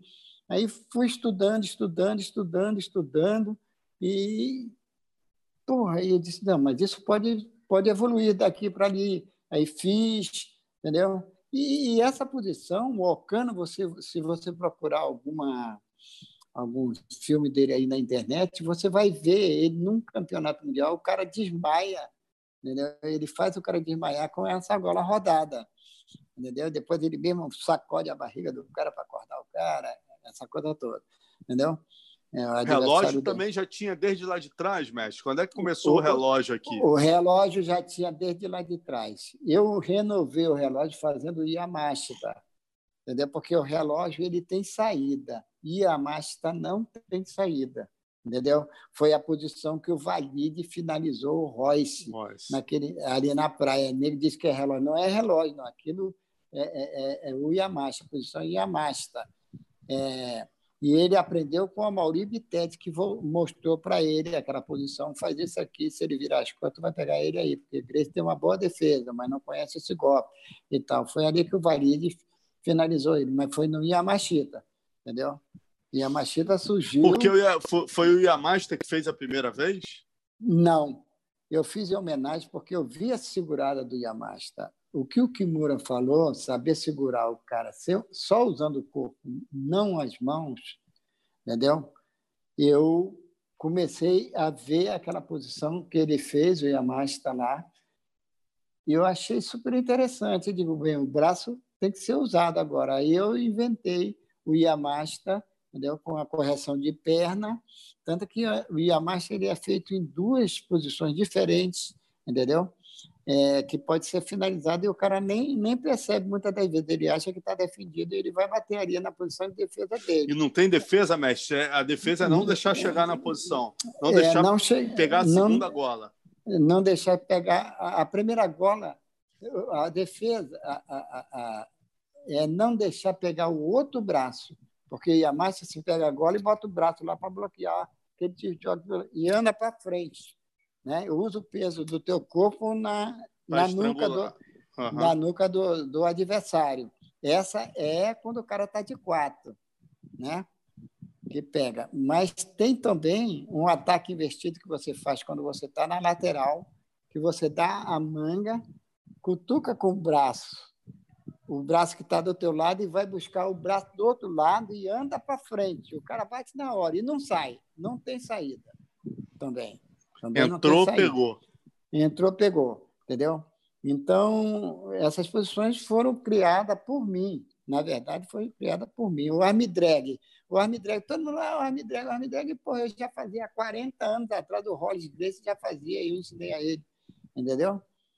Ensinei a ele a fazer o arm drag. Então, aí botaram lá, o, o, que era chamada uma, uma fugida de quadris, entendeu? que o, o jiu-jitsu tem que ter muito quadris, né? porque se não tiver quadris não tem nada. Entendeu? É, e o Hollis tinha essa facilidade de se mexer muito aqui na frente do cara, muito ali na guarda, o cara não tinha sossego. É, uma pessoa que eu vi que tinha essa propriedade também foi o Arthur Vigílio, Ribeiro Neto, o, o, prefeito de Manaus. Ele o prefeito de Manaus. É, o Arthur Vigílio. Ele foi, além de ser um introdutor do jiu-jitsu amazonense, né, na verdade, é, depois, se você quiser falar sobre ele. Vamos é falar, vamos grande... falar. Vamos, vamos falar, falar, né? Vamos falar, é, vamos falar dele e do Luiz Fux, pô, seus alunos, seus é, alunos aí que são, pô, hoje em dia, é, né, pessoas importantes aí no Brasil. Mas só voltando aqui, mestre, para a história. Vamos lá falando um pouquinho dos seus alunos. Né? Vamos, vamos entrar na, na famosa luta entre. Eu acho que foi uma luta que consagrou né, o respeito da história do jiu-jitsu aí na escola Oswaldo Alves. Senhor já tinha com o Caruso, com tantos. Mas pô, foi a luta do Sérgio Penha com o Rickson. Né? Uma luta que todo mundo, quando debate jiu-jitsu, fala Sérgio Penha e Rickson, os grandes clássicos da história. Essa luta tem que estar entre os 10, não tem como não estar entre os 10 e eu queria que o desse a sua versão. Eu já falo do Rickson, né, que o Rickson me deu uma entrevista em 2005, onde ele disse o seguinte: ele falou que, que na verdade, é, ele lutou com o, o, Sérgio Penha, foi graduado, parece que para lutar com ele, né? O que o senhor teria dito para ele: Ó, oh, Rickson, eu tô com um galo bom aí, que é um cara que, pô, acho que vai fazer uma luta boa para você. Aí o Rickson me contou nessa entrevista na Tatame, é a melhor entrevista que eu já fiz com o Rickson disparado aí na história em 2005. Ele me deu um paredão e ele fala o seguinte: que ele estava no meio pesado, o Roxon tinha nascido na semana anterior, ele, ele, ele ia entrar no meio pesado é absoluto. Aí você falou do Sérgio Penha, ele falou: não, não, vamos lutar então, pô, vamos fazer aí uma. Vamos lutar peso absoluto. Aí ele falou para o senhor que ia lutar no meio pesado, aí o senhor falou para ele: Poxa, Rickson, mas ele luta no pesado. Aí ele: Não, não, então vamos escrever no pesado, que aí a gente faz aí uma, uma rodada dupla. E aí parece que ele entrou no peso e de cara ele luta com o Sérgio Penha, pega o braço do Sérgio Penha na primeira luta, ele pega o, o braço do Sérgio Penha, escala e finaliza. E aí, só que ele volta a enfrentar o Sérgio Penha na grande final, parece, ou na final, na semi do absoluto. Não, o Macarrão ia lutar com ele na final, na semifinal. Aí abriu para ele, para ele lutar com o Sérgio Penha a revanche. E aí foi essa luta histórica. Eu queria que o senhor desse sua versão, que estava 16 a 0, segundo todos contam. Faltavam três minutos para terminar. O Sérgio Penha tinha colocado 16 a 0 no Rickson. Ninguém até então tinha nem feito pontos no Rickson. O pessoal fazia contagem regressiva para ele finalizar. o Sérgio Penha conseguiu fazer 16 a 0 no Rickson. Né? E aí a luta foi interrompida. O Rickson conseguiu é, parece que apagá-lo, finalizou ele com o estrangulamento da montada e até apagou o Sérgio Penha. Mas eu queria que o senhor contasse aí o, o outro lado também. É, A segunda parte é verdadeira. A primeira, eu acho que, não sei. Eu não, não teve assisti... essa primeira luta? Não, não teve. Eu, essa do Armlock não teve? Não teve. Só, só, só teve uma luta, que foi essa luta aí. Podia ter outras vezes que o Sérgio Penha entrou campeonatos, continuou lutando em outros campeonatos e o Ricos não entrou. Mas vamos lá. O Rickson Grace é um lutador extraordinário, né? Um garoto que nasceu dentro do kimono, entendeu? Tem uma técnica excepcional, uma montada espetacular, entendeu? É um passador de guarda, é, é, é um craque, realmente é um mestre, entendeu? E o que aconteceu? Por que, que essa luta aconteceu? Vou te contar a história.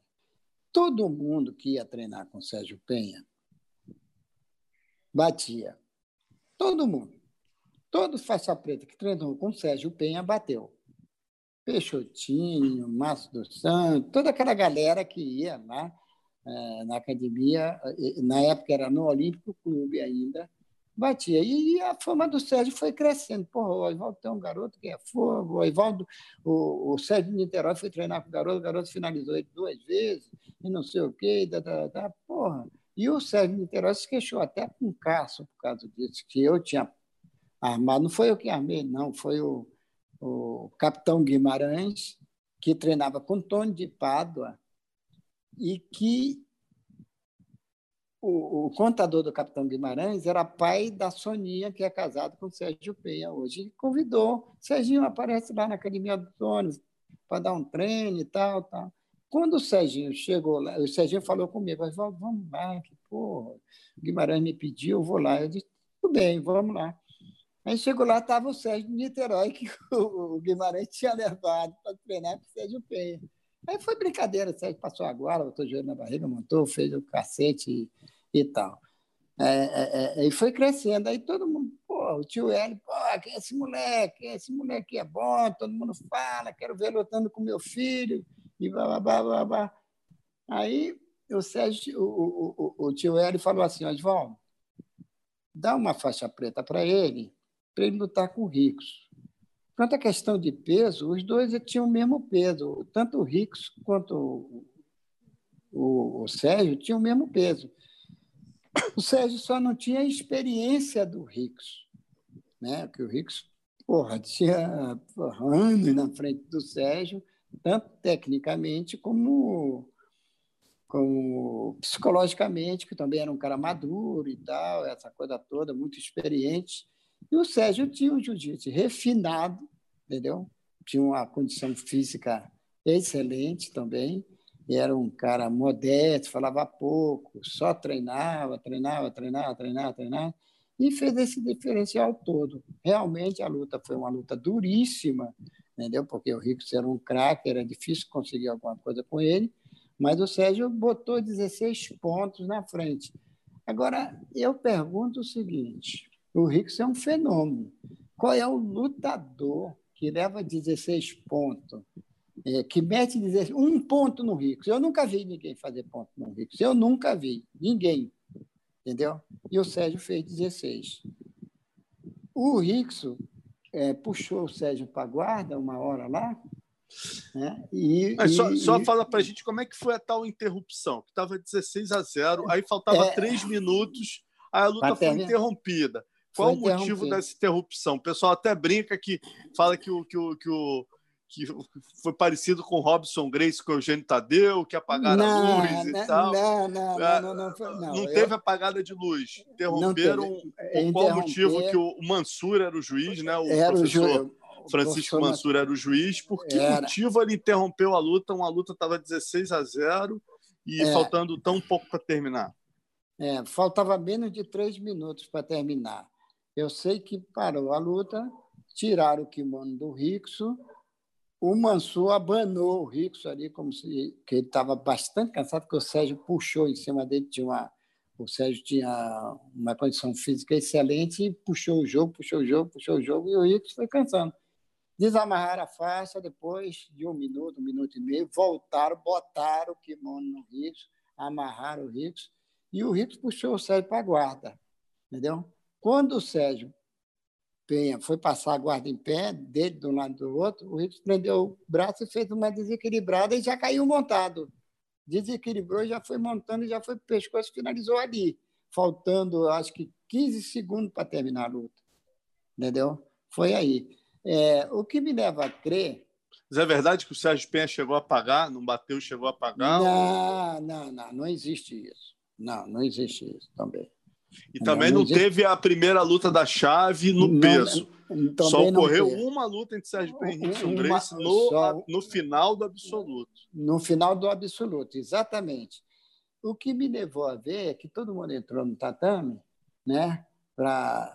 Parece que o Rico tinha sido campeão olímpico por ter ganhado do Sérgio P. Olha só a importância dessa luta, que foi realmente uma luta esperada e assistida, eu acho, por todas as camadas do jiu-jitsu de todos os tempos, porque veio nego de tudo quanto era lado para ver essa luta, os velhos, os novos, os garotos, né?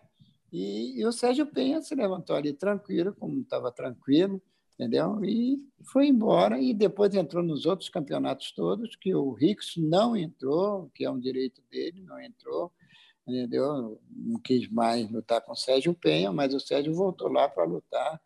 E, Tem uma história, mas... eu sei que o senhor não gosta de desculpa tal, da mesma maneira que o, o Rickson conta, e todo mundo sabe que é verdade, que o filho dele tinha nascido, ele estava é. virado e não dormiu, Parece que o Sérgio Penha estava com a costela quebrada também. Né? É, tem os detalhes. É, Essa luta é, é histórica, é, tem todos os é. detalhes que a gente tem que contar. o Sérgio Penha falei, também, quando botou falei, o joelho na barriga ali, parece que ele sentiu e tal, né? Sentiu, é. Eu não contei, eu não falei nisso, porque eu não gosto de merecer, desmerecer a quem ganha. O cara ganhou, ganhou. O cara entrou ali, entrou. Agora o Sérgio Penha entrou naquela luta, fez aquela luta, eu vou te explicar o que aconteceu dois dias antes dessa luta. Eu tinha um aluno chamado é, Lacerda. Lacerdinha era um gordo de cento e poucos quilos.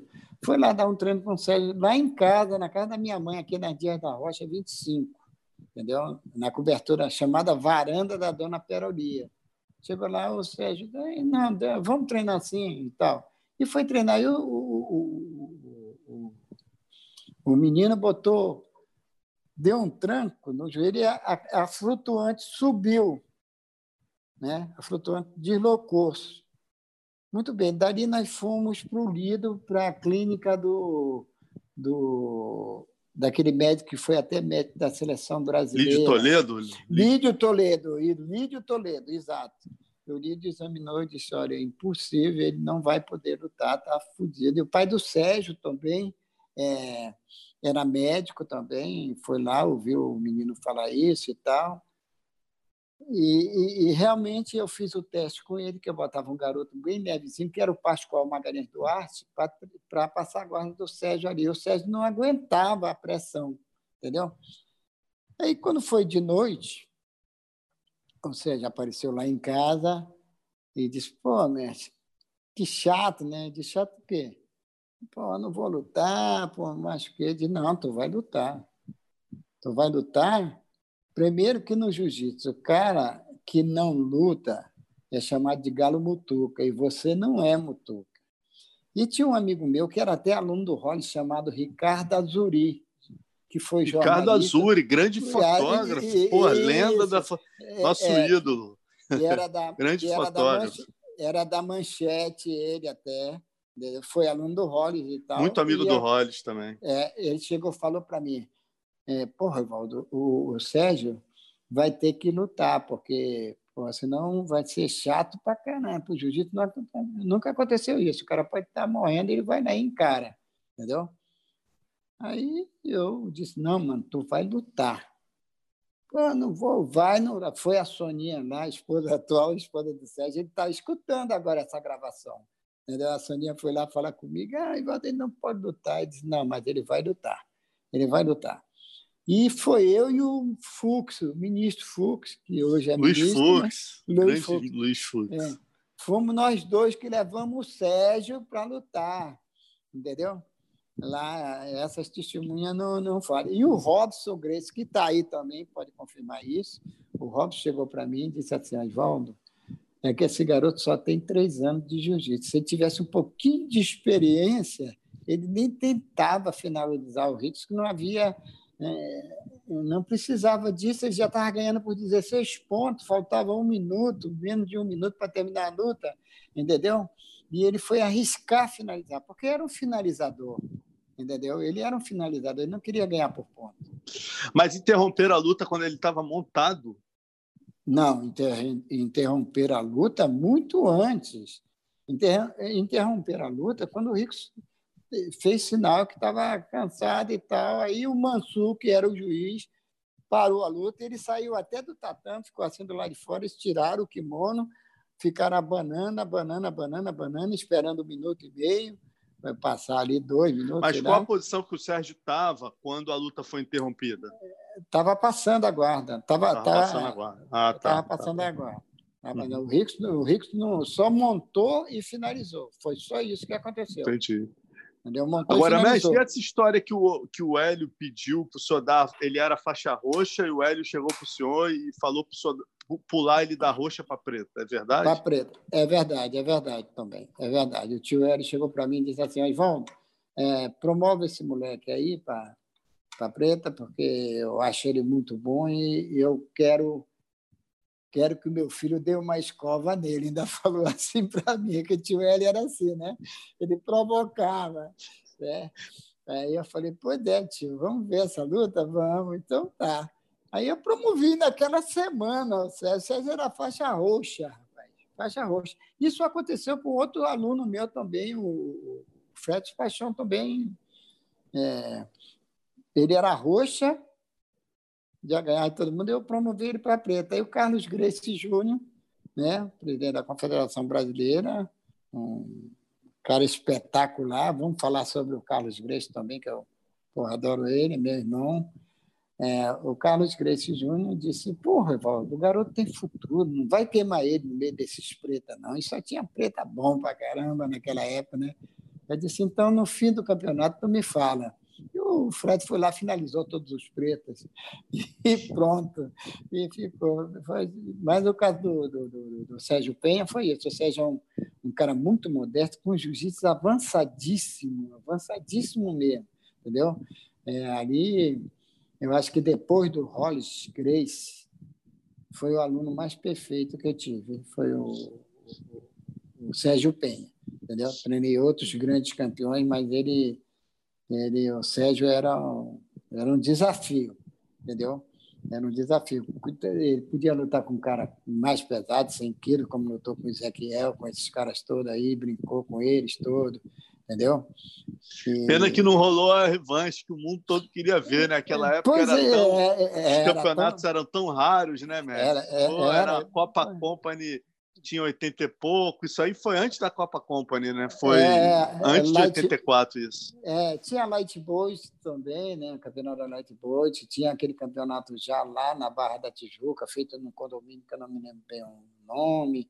Eu tinha alguns campeonatos. Tinha também os campeonatos carioca, que era feito é. no Montanha, onde o Paulo Boca foi campeão absoluto. Paulo Boca foi campeão absoluto. Depois ele até lutou com o Rolls no outro campeonato, ele lutou com o Rolls Grace, entendeu? na final do absoluto também. Entendeu? Uhum. O Paulo Boca foi um extraordinário lutador. E o pessoal que no judô, né, mestre? Isso é muito comum, é até uma honra, né? o Flávio hum. Canto lutava com parceiros, todo mundo do é. judô luta um contra o outro. O senhor, para o senhor, não é nada demais, talvez, esse, esse é. confronto. Mas como é que a família encarava, por exemplo? O senhor treinou o Hollis, só foi parceiro ali, amigo do Hollis, de repente tem um aluno seu lutando com o Hollis. O pessoal não, não viu o senhor meio como creonte? Não, não, porque o Crionte ele surgiu na época do Cássio para cá, né? é, eu usei termo, eu usei termo, quer dizer, é. seria Creonte, seria, o senhor certo. entendeu? É, seria, é. seria, ah, poxa, o cara treinou Hollis, ou ele está com a gente, treinou na nossa academia, bota o aluno é. contra a gente. É, né? Imagina naquela época, so, é. sofria, né? Hoje em dia é muito mais comum isso, mas naquela época imagino que a pressão era grande, né?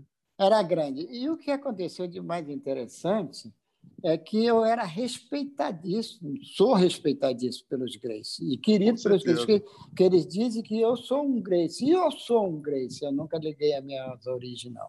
Eu sou um Grace.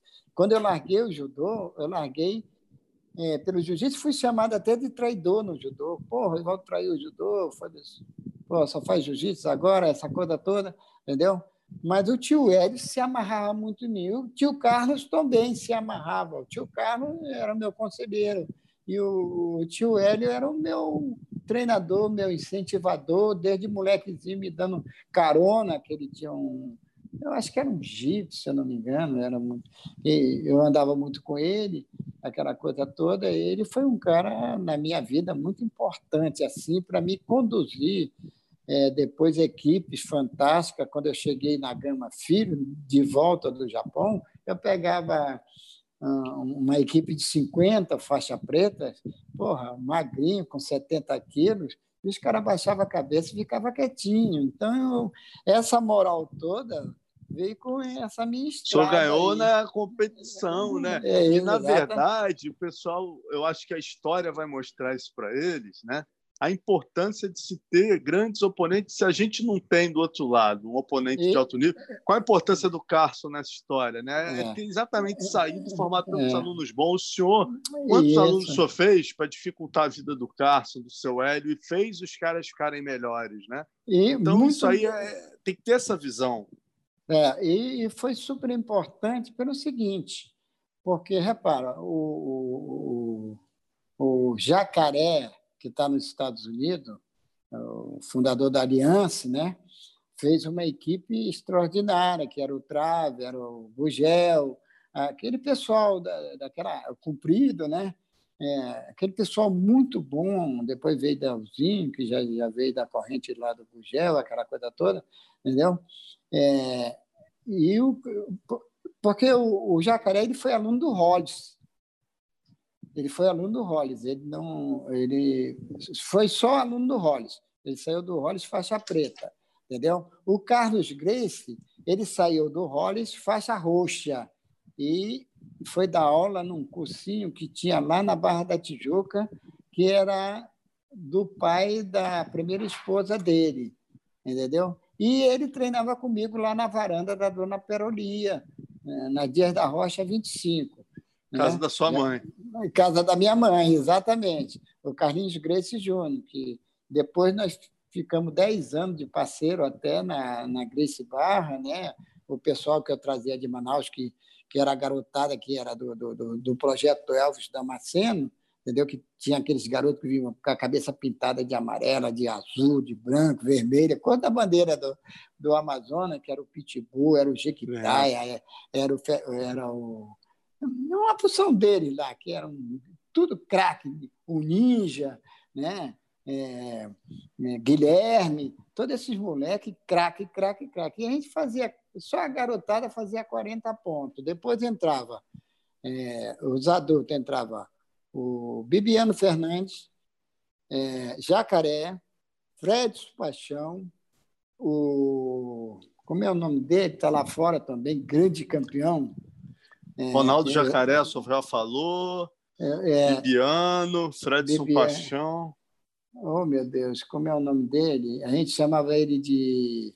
Aí alguém que está perguntando que é de Manaus deve saber o nome dele. É, o Elvis sabe.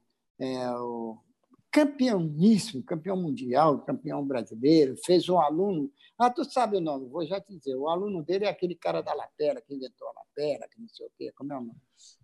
O Caramba. Agora não está vindo aqui. O pessoal já vai falar.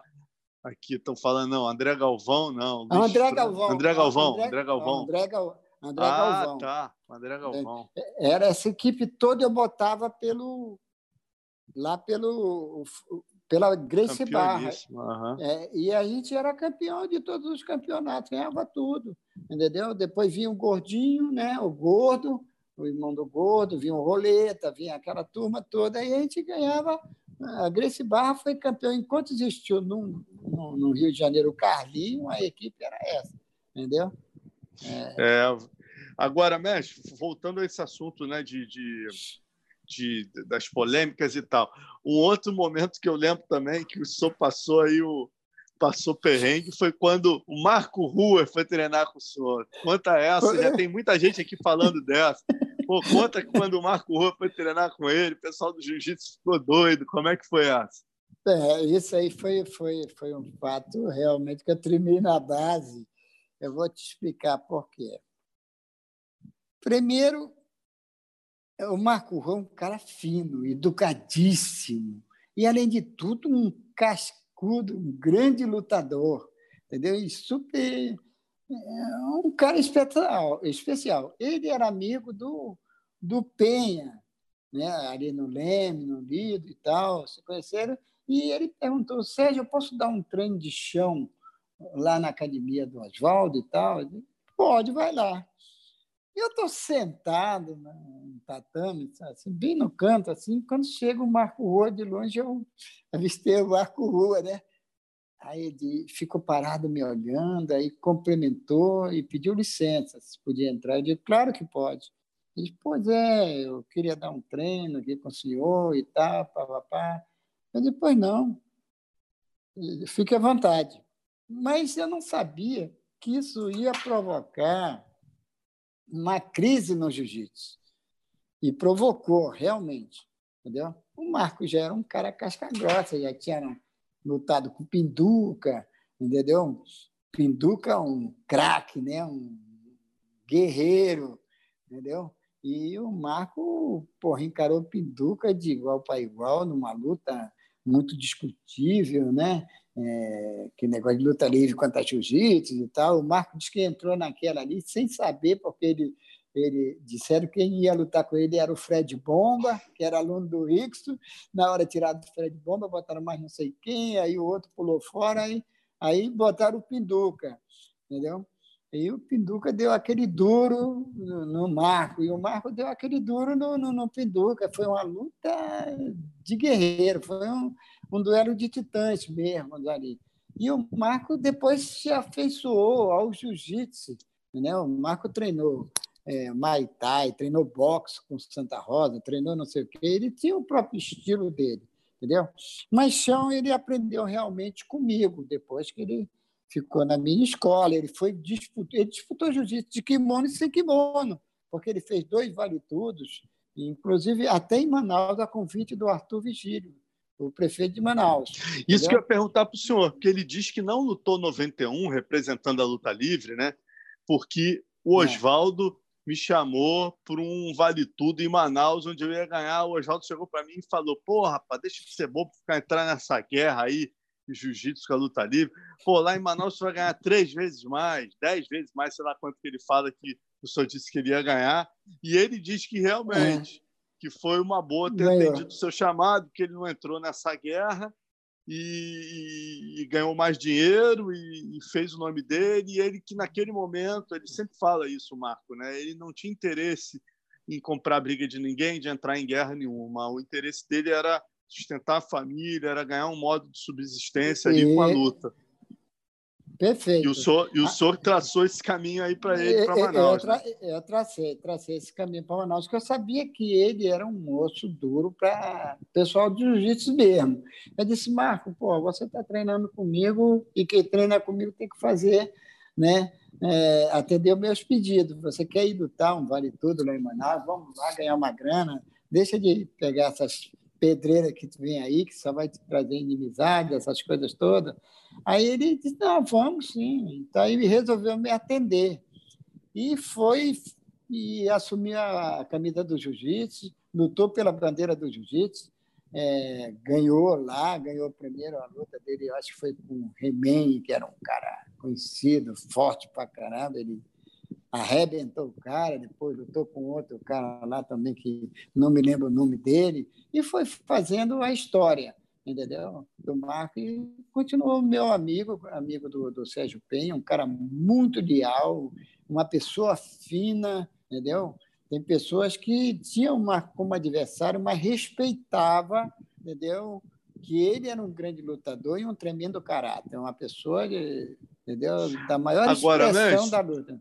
Estou pensando aqui que curiosidade que seria, né? Um dos seus alunos aí mais fiéis, que, que era aluno do Carson, mas, poxa, aprendeu muito com o senhor é, e virou um grande, muito próximo ao senhor, que é o Amauri Bittetti, né? Nesse Vale Tudo de 91, se o Amauri né, tivesse ficado no card, provavelmente ele teria lutado com ruas. Aí eu, imagino que coisa louca, né? O que é o que destino? Coisa... Se, ele, é. se ele ficasse, quer dizer, de repente só treinaria o Marco Ruas para lutar com a Mauri, que talvez só nem conhecesse a Mauri nessa época, não sei. Já conhecia, sim.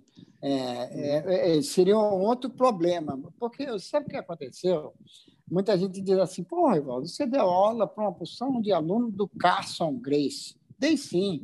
Mas olha só, a Mauri treinou comigo durante 10 anos, todos os dias. E está comigo Verdade. até hoje. 15 anos, ele durou 10 anos comigo. O Paulo Filho também, Zé Marisperto também, o Vitor Belfort, 4 anos, entendeu? Então, essa rapaziada do Cássio me tinha um maior carinho, um maior respeito como Murilo Bustamante, o Libório, aquele pessoal bom mesmo né, da, que, que, que o Cássio fez, aquela, aquela equipe fantástica, né? Bebel, entendeu? Os, os caras que eram representantes mesmo da Escola Grace, entendeu? Que, que deu muito carambo no, no Cássio, muito, muito, muito, muito, entendeu? Apesar do Cássio ser um, um lutador extraordinário, o Cássio fazia o cara, tinha um modo diferente de, de, preparar os seus atletas, entendeu? De botar na cabeça do cara que tinha que, que ir para a cabeça e tinha que vencer, e tinha que isso, tinha que aquilo, entendeu? É, às vezes e esse o... foi o diferencial do, do. Qual o diferencial do Carson como treinador, na sua opinião? Ele conseguiu formar esse exército que ficou praticamente 20 anos. Eles só tinham ali como oponente, né? Talvez os seus alunos ali, o pessoal é, da Grace, o Royler e o Rickson, principalmente, né? Uhum. Normalmente os alunos do Carson ganhavam quase todas as categorias. Como é que ele conseguiu isso por quase 20 anos, Oswaldo, assim, na tua opinião? É, é, olha, tem um professor que eu respeito muito, que eu acho que a garotada mais nova do Carson não conhece, nem talvez os mais antigos conheçam, que se chama Mário Cupertino ele foi professor da escola do Cássio, da primeira turma do Cássio, eu acho que até a metade da outra, entendeu? É um cara muito bom, ele vive em Petrópolis, entendeu? Mário Cupertino era dono, tinha um grande jiu-jitsu, talvez o único cara que o Cássio tenha ensinado mesmo foi o Mário Cupertino, entendeu? Que era excepcional. Era um professor. Teve aula com Cássio mesmo, né? Porque a geração subsequente, é, né? É, é, não, é, não, não teve tanto não tanto. Então, o Cássio dava aquela aula inicial ali, né? E botava os moleques para rodar. Mas teve o Mário Cupertino lá, e que era um cara bom pra caramba, né? Teve o Peixotinho também, que era amigo do Sérgio Penha, que aprendeu muito com o Sérgio Penha. Apesar de ser aluno do Cássio, aprendeu muito com o Sérgio Penha. Queria treinar lá no Olímpico pelo menos três vezes na semana. Né? E frequentava também o Olímpio e andava só junto, ele, o, o, o Peixotinho, o Marcinho, o irmão do Peixotinho também. O Peixotinho tinha um, um, um amigo dele que era faixa preta também, o Kaique, aquela turma toda, todos eles eram amigos que ele frequentava ali a Camões, entendeu? Eles ficavam ali na, naquele grupinho da Camões e tal, liderada pelo Pinduca, o Pinduca era o líder daquela rapaziada toda ali, entendeu? É, mas eu acho que foi por aí o, o, caminho do Cássio. O Cássio tinha uma visão muito grande sobre, sobre luta, né? O Cássio era um maduro, um cara que faz 16 lutas. Pauleira, pegou Ivan Gomes, pegou Euclides, pegou Hilário, pegou uma porção de caras muito bom. Muita entendeu? experiência de ringue, né, mestre? Muita, Muita experiência prática, né? Prática. Pegou o Valdemar Santana, pegou esses caras todos. E, entendeu? E perdeu uma vez só para um cara muito excepcional, que nunca vi ninguém igual, chamado Euclides. Eu, me pediram para falar que o senhor falasse dele aqui. O senhor chegou a treinar com o Euclides Pereira? Não, não cheguei a treinar. Eu conheci o Euclides muito bem, muito bem, porque a gente conversava muito, ele gostava muito de mim, entendeu? E ele queria ser é, reconhecido assim pela confederação já no tempo, os amigos dele, os alunos dele, é, me pediu para reconhecer a faixa dele, né? reconhecer ele como preto, essa coisa toda. E até me interessei, falei com o Carlinhos, essas coisas todas, e o Carlinho até concordou, entendeu? Como deu também para o Cachorro Louco, né? o, que era lá da Vanderlei futebol, Silva. Vanderlei Silva, esses caras, porque né, não adianta. O símbolo da Conhecimento é histórico, né? Histórico. É. É, e, exatamente. Né? E o, e o Euclides era um cara Mano, entendeu? E eu convivi muito com ele, que ele era o chefe da segurança do Congresso Nacional, entendeu? E, e a gente se cruzava muito, né? Eu, eu, ficava com o Arthur lá, o Arthur era, era deputado federal na época, não era nem senador, era deputado federal, aquela coisa, e, e eu conheci o Índio também, que foi do Cássio. Índio, índio poxa, o mestre Índio, que é o pai do Danilo, pai do, é, poxa Encontrei com, eu estava com o Cássio, encontrei com ele algumas vezes, tinha um maior carinho um pelo outro. É, é, é tinha, o índio foi um guerreiro, fez muito vale tudo. Essa turma toda, ó, Valdemar Santana. É... Valdemar, o senhor e... chegou a dar um rolinha com o Valdemar, outra lenda do não, esporte não, aí? Não, não dei. Eu dei com, com o Jaildo, não, Jaildo era irmão do. O Valdo, Valdo Santana. O Valdo, eu dei com o Valdo. Valdo era um, era mais do seu peso, né, o Valdo? Era mais do, era mais do meu peso. Chegou a lutar com o Robson Grace, o Valdo, né? O Valdo chegou, chegou, chegou a lutar com o Robson Grace. É, o, o, o, Ivan Gomes, o Zulu, todos esses caras tiveram em Manaus. Todos eles foram em Manaus. E, e, e na época de 70, é, tinha o, o, fundador da difusora lá, é, da, da rádio difusora, ele promovia vários eventos lá. E essa turma treinava toda no, no, no Rio Negro, lá no, no, Esporte Clube Rio Negro, lá, que era um clube de, de natação. Uhum. Entendeu? Então, Manaus tem uma tradição de luta muito forte, entendeu? E, e essa turma toda lutou muito bem, se apresentou bem, e tinha um maior carinho pelo Amazonas. É por isso que o Amazonas tem tem uma história no jiu-jitsu. Por que, nenhum... que o Amazonas é tão bom? Porque você vê, né, mestre? A gente hoje em dia, São Paulo cresceu muito, mas quando é. a gente volta para os anos 90, ali para o início da Confederação, se você é. parar para pensar, as únicas equipes que o pessoal do Rio respeitava, falava: Meu Deus, vem o amazonense ali. O pessoal não é que tremia, mas falava: Vem é. pedreira né? Até os é. caras do Carson, do, dos Grace e tal, de falar, puta, amazonense, isso aí é. é. Né? É, Por é, que, que o Amazonas é tão bom no jiu-jitsu? Quem que, quem que levou o jiu-jitsu do, Amazon, do Amazonas ficar tão bom, se desenvolver tanto, quanto do Rio paralelamente? Assim? É, duas pessoas, eu, eu, três pessoas foram fundamentais. Uma, o Arthur Vigílio Neto, né, que era magrinho, mas pô, ele tinha um espírito Grace na, na corrente dele entendeu? E, desafiava, visitava aquelas academias todas lá, e ia passando o carro nos caras. Ele era o, o, o Arthur era testador, né? Naquela época o jiu-jiteiro era muito faixa preta seu, né, mestre? Pegou a faixa preta com o senhor, né? Não, Ou pegou com faixa... os Grace? Pegou com o Reizo. O Reizo, é, mas ele foi feito por mim. Entendeu? O detalhe é esse: eu, eu, eu dava aula no departamento da Gama Filho, que era a Academia Brito, lá em Ipanema, na rua Teixeira de Melo, 87, se eu não me engano. Haroldo de Brito? Haroldo de Brito, que foi o melhor aluno do Hélio Grace, foi o melhor faixa preta do Hélio Grace. Aluno é, é, é, Haroldo Brito, foi o melhor aluno. E o Haroldo construiu, o pai do Haroldo construiu um prédio de quatro andares e, e, e deu para o filho dele lá, deu o Haroldo Brito. Foi o cara que me ofereceu o primeiro emprego. Entendeu? Depois a Gama Filho veio e comprou, e embarquei na onda do Pedrinho Gama Filho, fui para a faculdade, aquele negócio todo, mas aquilo ali era da Gama Filho. Para os alunos da Zona Sul, que, que estudavam na Gama Filho lá em Piedade, treinava lá na, comigo, lá na Teixeira de Melo, 87, entendeu? Comigo e com Leopoldo de Lucas, Deluca, o velho De Lucas. Opa, entendeu? esse era aí, o Flávio fala muito dele, o Flávio Canto. Era, é, esse era é, outra enciclopédia do. É, é, era mesmo. E o Flávio Campo também passou, o Flávio Campo também treinou um pouco comigo lá na minha academia, porque ele era aluno do Paulo Caruso, e o Paulo Caruso levava ele para treinar lá na academia. Ele era aluno do Paulo Caruso, é verdade.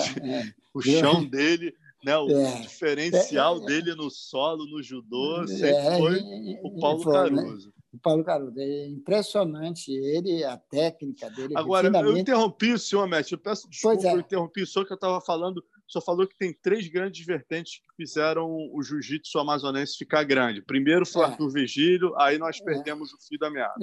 É o Arthur Vigílio, porque o Arthur Vigílio fez a primeira apresentação do jiu-jitsu lá, ganhando aqueles caras todos lá, que faziam outras lutas e tal. Muito bem. Depois ele chamou o Reizo para ir e me chamou. O Reizo foi antes de mim um pouquinho, entendeu? E o Reizo casou até com uma amazonense, chamada, o apelido dela é Totinha, porque ela era baixinha e tal, teve dois filhos com, com a Totinha. Então, mas o Reizo ficou pouco tempo em Manaus, ficou seis meses em Manaus entendeu? E o Arthur Neto já me levou, entendeu? É, e eu fui a Manaus, já era um cara conhecido, aberto no jiu-jitsu, essa coisa toda. É, e a primeira academia de jiu-jitsu, já na época moderna, é, foi do Fernando Façanha, entendeu? Que era lá no Quícia ou no Quécia, num bairro lá perto do Dom Pedro. Depois Teve a academia do, do Nilberto, que foi o pai, também foi meu aluno, o Nilberto. Teve o Diban também. Aí teve o Alfredo Jacaúna, Luiz Façanha, Cássio Façanha, Fernando Façanha, delegado Vinícius, entendeu? É, o desembargador Gaspar Catunda, é, o desembargador Lafayette, entendeu? Essa foi a minha primeira, minha primeira turma lá, entendeu? Depois vieram outros, todo mundo que vinha estudar aqui no Rio. É, e, Os irmãos Monteiro, por exemplo, eles vieram da, da escola Grace, eles vieram aqui né, treinar. Ou é, não? O, irmão, o irmão Monteiro saíram da, da, de uma raiz minha também, que era o Nilberto. Ah, é? É, saiu da minha raiz. Depois que eles vieram para o Rickson, para o Holly, Ari, entendeu? Tanto que o Saulo Ribeiro, quando veio para o Rio, ele foi treinar no Roller, lá no... ele e o Xande Ribeiro, os dois foram treinar lá, entendeu? Foi, o, o, o Saulo e o Xande já foram direto para o e não passaram pela minha academia. Os outros, todos, todos, todos, todos, né, sentaram lá naquele tatame, dormiram, moraram lá, como Jacaré, Bibiano, Fred Paixão, entendeu? É, então, as três vertentes seriam o mestre Arthur Vigílio Neto, né, o Reison Grace e o senhor. Seriam as é, três. São, as três, são é. as três linhas principais do jiu-jitsu amazonense. É, eu posso dizer até que a técnica amazonense surgiu todo do, da minha equipe, todo do meu bojo. Ali, toda, toda, toda, sem exceção. Porque os Monteiros fizeram bons alunos, mas aprenderam jiu-jitsu, entendeu? É, um, um pouco com o Nilberto e depois com, com o Cássio. Com Cássio Eu lembro o Kleber Gadelha, o Marsalum, fizeram uma galera muito boa. Aí o senhor veio muito depois. Fredson, é. Fredson Paixão, aí do lado de lá tinha o Fredson Alves. É, é uma galera realmente é, para. É, o, o, o, eu fiz mais, né? Eu fiz a maioria dos campeões de ponta do, do, do, Amazonas foi eu que fiz, porque essa galera toda sentou lá na academia.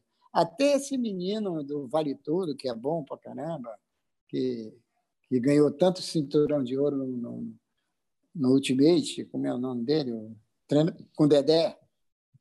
O José Aldo Júnior. Até o Zé Aldo ficou um período dentro da minha academia, o Zé Aldo. Mas todos eles passaram por lá, entendeu? Todos eles passaram por lá. Outros moraram, como o Jacaré. O Jacaré morou uns dois, três anos na minha academia, ficou dormindo lá e tal. O Leopoldo ficou dormindo lá. O Fred Paixão ficou dez anos morando. Até, uhum. até morou na minha casa, os Fred Paixão. Entendeu? Bibiano. Eu, aquela garotada que o Elvis trazia, entendeu? Embora É, ficava na sua casa no Rio, só fala. Eles Rio, no, ficavam é, na sua casa. É, é, na minha casa, na minha academia. É, e muitos alunos também que somavam naquela equipe de garoto eram alunos de outras academias, como do Orley Lobato. Orley Lobato veio o Fred Orley Paixão. Lobato, Orley Lobato.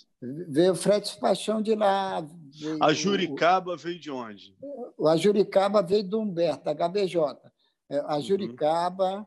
Deixa eu ver outro que veio do, da HBJ. O Raimundo Nonato Machado, o, o, o Lilinho, tá? O Romulo, Romulo César está é, tá falando aqui, o é, Lilinho e a Juricaba. O Romulo César está é, falando. É, é, o Lilinho, o Lilinho é, veio do HBJ, da, do Humberto Barbosa Júnior. E o Juricaba também, do Humberto Barbosa Júnior. Entendeu? Veio muita. Cada academia oferecia um, né? O, o Orley Lobato, um, Humberto outro, a Monteiro oferecia outros, que teve alunos da Monteiro que treinaram comigo, entendeu? Também, entendeu?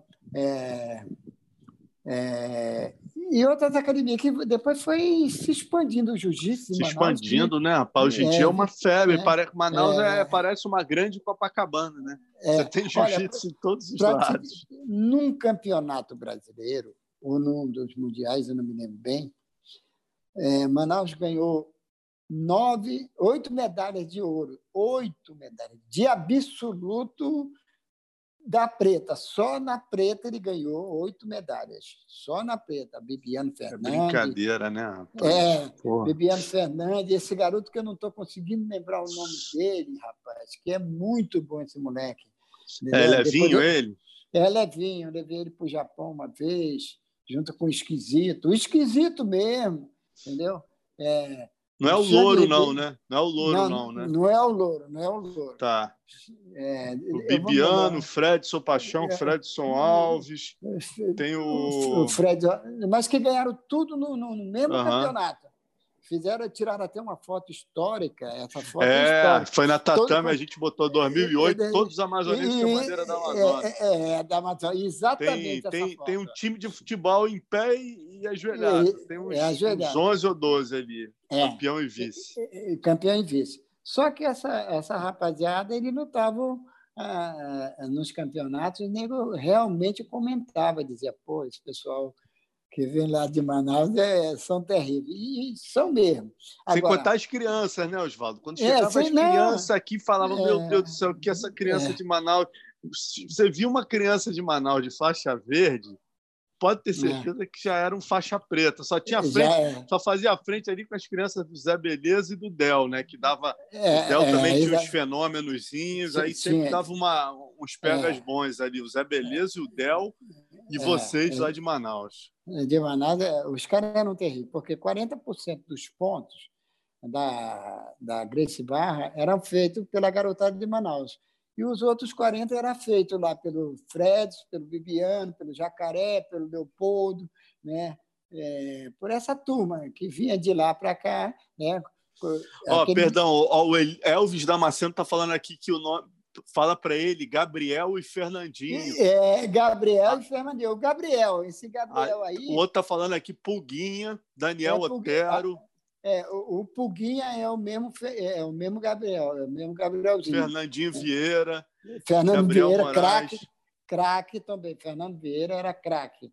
Entendeu? Eles, é. eles vieram na mão, eu não estava me lembrando, mas eu levei até o Pulguinha para lutar no Japão entendeu? Ganhou Era lá, o Puguinha, então, o nome que o senhor estava é, tentando lembrar? Era Puguinha, é, não? É, era o Gabriel, era ah. esse Gabriel, que o apelido dele era Puguinha, porque ele é pequenininho. Gabriel entendeu? Moraes. Gabriel Moraes, entendeu? Ah, mas, tá. mas nós tínhamos naquela época gente muito boa, tinha o Omar Salu, tinha o Paulo Coelho.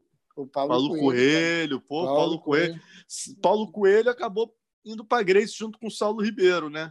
Foi, foi, foi para Grace, mas também passou pela minha academia. Xande Ribeiro também é, é, é. Pô, Xande, falar em Manaus não dá para deixar de falar. Saulo Ribeiro, Xande Ribeiro, Ronaldo é, Jacaré, é, Fredson é, Paixão. É, Bibiano Fernandes. Bibiano Fernandes, está lá no One ainda, né? Agora, mestre, só voltando um pouquinho aqui, uma história importante do Amauri, né? Que eu lembro, eu estava lá com o senhor, foi meu primeiro UFC, eu fui com o senhor também. Acho que foi o seu primeiro também, né? O UFC 9, fomos uhum. juntos lá.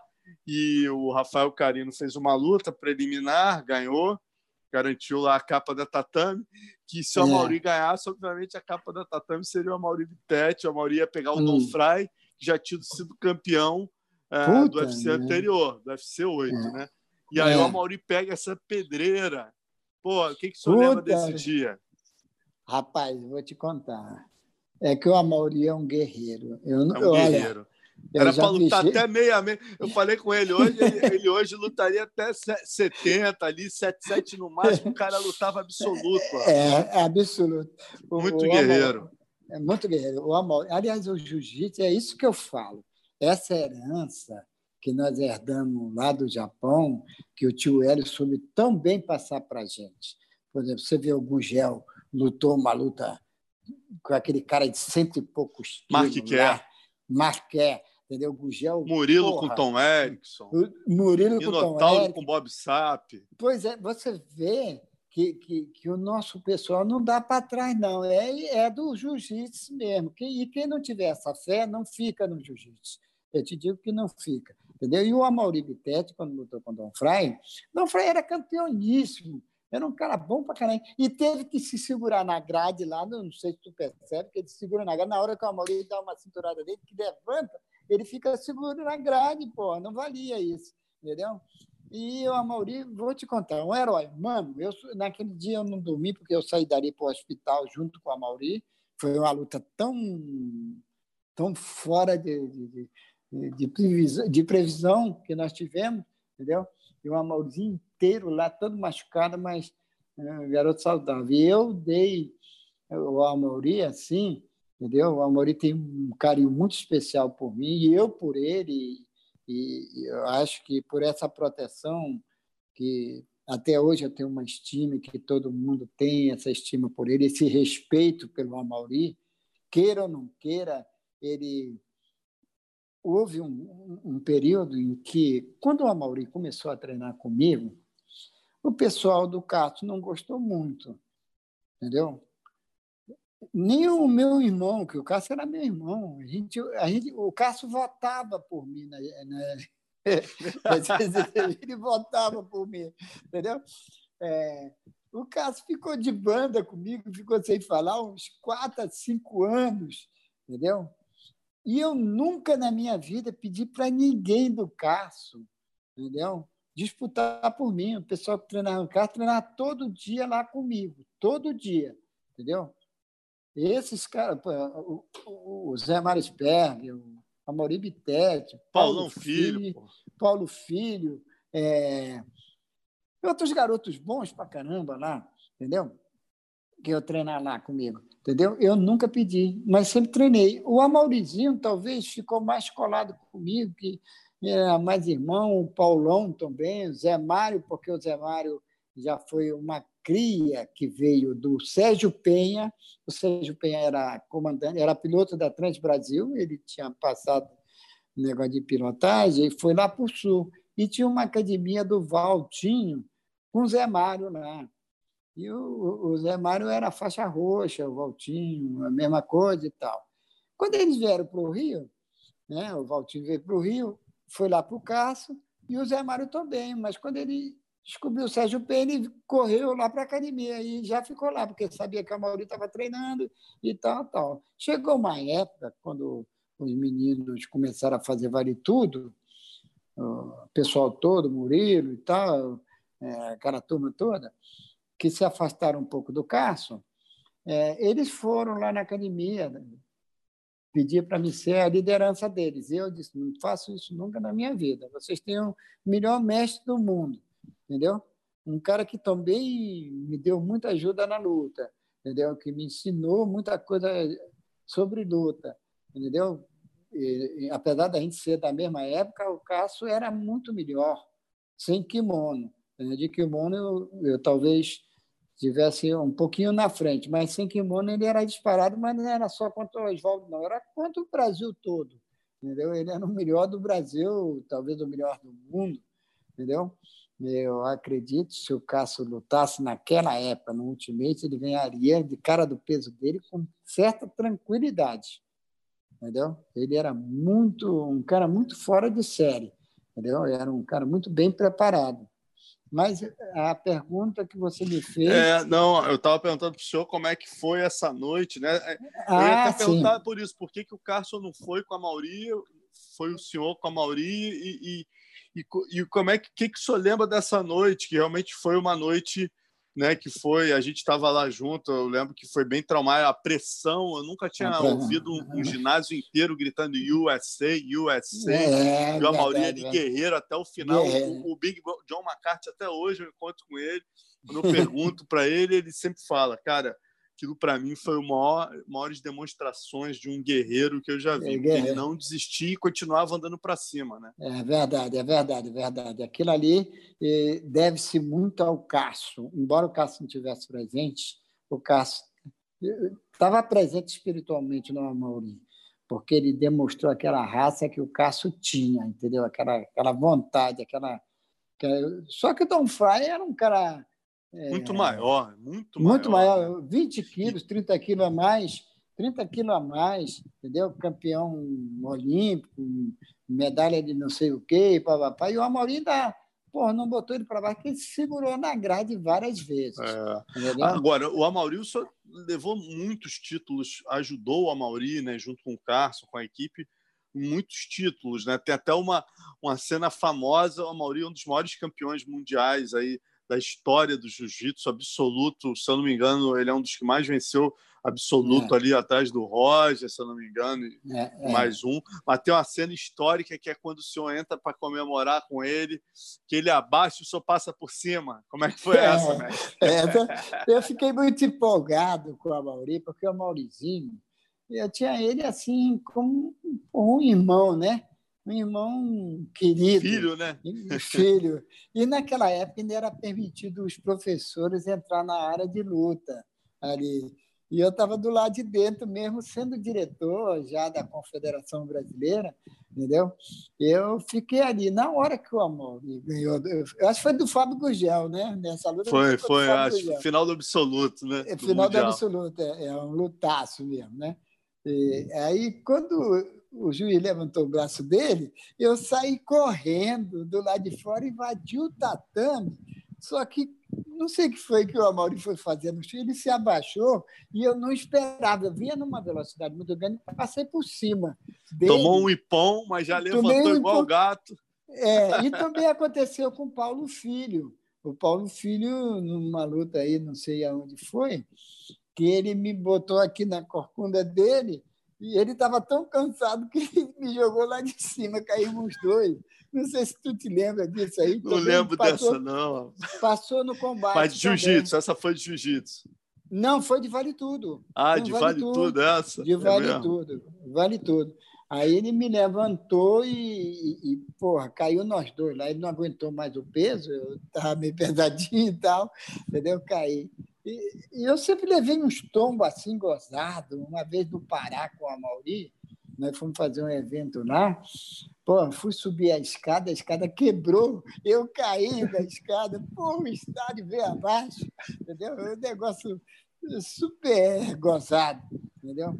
E, e te, teve essa parte. E o Amaurizinho, para mim, do, do, dos companheiros que lidou ali comigo, que ficou lutando e tal, ele nunca se modificou, sempre foi a mesma pessoa. Eu acho que é a mesma pessoa com todas as pessoas. Ele o é um Maurício não muda, o Maurício é um é, exemplo é, de caráter. É, é, ele, ele tem uma mente de um garoto de 13 anos ainda, entendeu? É um garoto Coração muito querido. desse tamanho. É, é um, é, é um, é um cara, é muito especial, Maurício para mim, para mim a amizade é muito especial. Eu conheço todo mundo, todo mundo gosta de mim, mesmo o pessoal do Carso, na época, como o Amorzinho foi lá para a academia, para disputar pelo Carso, o Amorzinho foi um lutador que durante 10 anos não levou um ponto. Ganhou levou durante um ponto. 10 anos, meu irmão. E ganhou bi absoluto. Um cara de 80 quilos ganhar um, porra, um absoluto assim não é brincadeira, não. E tinha gente boa, tinha o Castelo Branco, tinha o Trave, tinha o Bugel, só tinha cara bons mesmo, entendeu? e ele não tomava conhecimento. Ele não, como tem grandes lutadores, né? não é normal, mas tem grandes lutadores que têm também essa, essa capacidade. Entendeu? O jiu-jitsu é muito pródigo em demonstrar o espírito do cara. Entendeu? Nessa hora aparece, aparece, mano. Entendeu?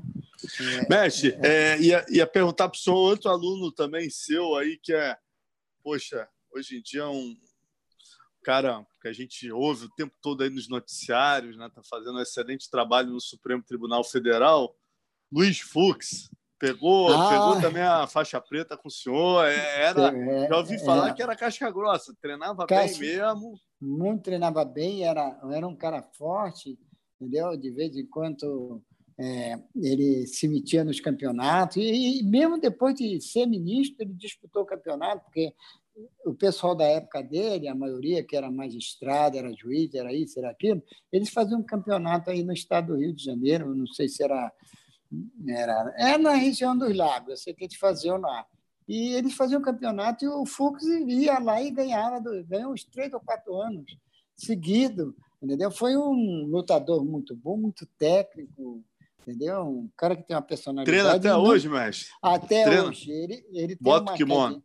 É, ele bota o kimono. Ele tem uma academia lá em Brasília que ele botou no quintal da casa dele e ele dá uma aula uma vez por semana. Ele dá uma aula e bota um outro rapaz lá para dar aula para criança. Ele faz um serviço da social muito bom com criança. Ele gosta tanto de jiu-jitsu por isso, entendeu?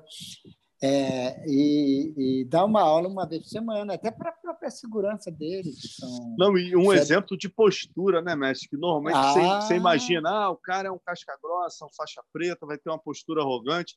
Eu nunca vi uma, uma história, tanto do Arthur Vigílio Neto, que eu sou fã, politicamente falando, sempre fui fã dele, sempre foi ali a linha de frente do PSDB na Câmara, né, quando era o líder é. do, do partido e você nunca viu uma história, apesar dele estar nos principais embates políticos do país, com o PT na época, com a oposição e tal, nunca você viu uma história do Arthur Vigílio ameaçando uma agressão, ameaçando usar o seu conhecimento marcial para né, se, se sobrepujar aí em cima de um, de um, outro político. E daí o Luiz Fux, né? Você vê ali no, as brigas do é... Supremo né? A gente, pô, eu gosto muito de política, acompanho muito. Poxa, o Supremo, você vê o cara talvez mais sóbrio ali nas suas colocações, em nenhum momento você vê ele entrando em embates com Gilmar Mendes, com os mais radicais, ele está sempre ali, coloca a posição dele e nunca busca briga. Né? Talvez o jiu-jitsu certamente deve ter ajudado muito os dois aí, através da, dos seus ensinamentos. Ele, ele confessa isso até hoje. Até hoje ele fala, eu encontro com ele às vezes de 15 15 dias, entendeu? Vou na casa dele, telefona para mim, a gente fica horas batendo papo, dá uma caminhada ali em volta da Lagoa Rodrigo de Freitas, às vezes, entendeu? E eu não marco audiência, quando eu vou a Brasília, telefono, vou passar na tua casa para te dar um abraço, ele já fica me esperando tantas horas, vem aqui e... A Janaína e... Leandro aqui está lembrando até o Luiz Fux, toda a festa de final de ano da academia, da academia ele dava discurso, sensacional. É, era, exatamente, porque a primeira academia do Rio de Janeiro, do Brasil, que fez festa de final de ano foi a minha, entendeu? Isso há 40 anos atrás, 40 e poucos anos atrás, e o Fux era o principal orador, né? Ele já era ele era desembargador nessa época aqui do Tribunal de Ossado, no Rio de Janeiro. Depois que ele foi para o STJ, né? E foi juiz e tal, foi, foi para o STJ ser ministro, depois que ele foi para o Supremo, entendeu? É, e também tinha um tatame na casa dele, como tem até hoje outro do, lá no Leblon, ele tem um tatame na casa dele e tal, de vez em quando chama, vem aqui me dá uma escolinha, a gente faz uma escolinha e e, já e, o senhor, escola... e o senhor, com 81 anos, o senhor bota o kimono e treina até hoje, mestre? Até hoje. Não consegue ficar do... sem. É, e, e, do seminário, né? Do seminário, com grandes celebridades, tanto do judô quanto do judô. Eu vou falar numa pessoa aqui que vale a pena falar dele, porque é uma pessoa que eu conheci jovem, depois eu conheci no Japão, é, ele estava assistindo um seminário é, meu e é, e ficava olhando assim do lado de fora assim da, da, da, porta, né? E eu olhei. Aí eu mandei que ele entrasse. Era o Hirakawa. Hirakawa é nada mais nada menos que um grande mestre, né? Uma celebridade, é um um cara do conhecimento fabuloso, de um coração fabuloso, um samurai, na verdade ele é, entendeu? E esses dois anos que eu tenho ido a São Paulo, três, é, que eu tenho umas filiais lá e tenho muitos amigos que têm academia lá, em São José dos Campos e, e outros interiores lá. Né? Tem o Toshio, o, o Tomil, às vezes eu erro, são dois irmãos, né? Eu erro o nome, o nome de um, mas já falei dos dois, né? É, tem, ah, o senhor tem toda, toda a permissão, mas está todo mundo elogiando o senhor. O senhor está com 81 anos, para começar, não parece de jeito nenhum mas a sua memória é impressionante, rapaz. Pô, porque é normal a gente né, esquecer uma coisa ou outra. O senhor, pô, o único nome que o senhor esqueceu foi do Magrinho, do Pulguinho. Do, do a gente está falando de história aqui há duas horas e vinte. O senhor lembrou de tudo quanto é nome, do passado, do é. presente, de todas as gerações de japonês, de brasileiro. Realmente é, impressionante. Qual o segredo aí para a sua saúde, para o senhor manter essa memória e se manter tão bem fisicamente assim? Olha, primeiramente, eu acho que se deve a. Eu sempre achei que. Antigamente, eu discutia muito com meus alunos a respeito de, de bomba que esses caras tomam aí para ficar forte, para ficar isso, ficar aquilo e tal. Eu tenho até alunos que tomam, né? É, que são muito fortes. Tem até um cara que é um craque aí, que é o Diego Borges, da minha escola, Diego Borges, que, que luta aí, essas lutas casadas aí famosas e tal, e que já ganhou de muita gente boa, entendeu? Você já ouviu falar nele, o Diego Borges? Né? É, eu, eu, eu digo que a parte física responde pelo resto. Se você não tiver uma parte física, claro, dentro da sua idade, fazendo tudo com método, tudo dentro da ciência, sem exagero, fazendo as coisas certas, você né, mantém essa mente completamente ligada, entendeu? Dentro, porque eu pratiquei muito é, o Zen budismo, né? O Zen budismo é o quê? É você usar a sua mente em prol daquilo que você quer. Quer dizer, você quer fazer um golpe rápido, que ele funcione, que o corpo obedeça com toda a justeza o que, o, o que a sua mente está mandando, o Zen, o Yoga Zen, o, o budismo Zen, ele te canaliza para isso. Eu acho que foi um dos fatores é esse. E que eu nunca deixei de fazer, nem exercício respiratório eu deixo de fazer. Eu faço todos os dias, entendeu? É, a razão de eu ter essa criatividade também é o dom que Deus me deu, né? Graças a Deus e essa mente que eu tenho que que me leva a, ter essa força mental e esse carinho mental sobre os meus alunos, que todos gostam muito de mim, confiam muito em mim, e pelo trabalho e pela história que eu fiz durante esses anos todos, que não decepcionei ninguém, ninguém, entendeu? E sou contra aqueles que são meus alunos que fazem alguma coisa que não é, que eu não acho correto.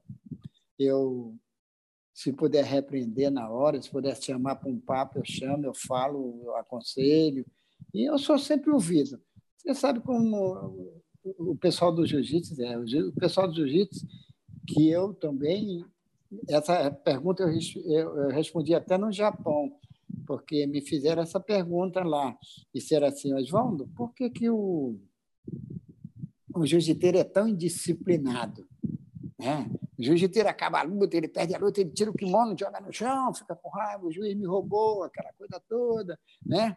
Agora melhorou um pouco, mas antigamente era isso, era normal, né? o cara tirar o kimono, entendeu?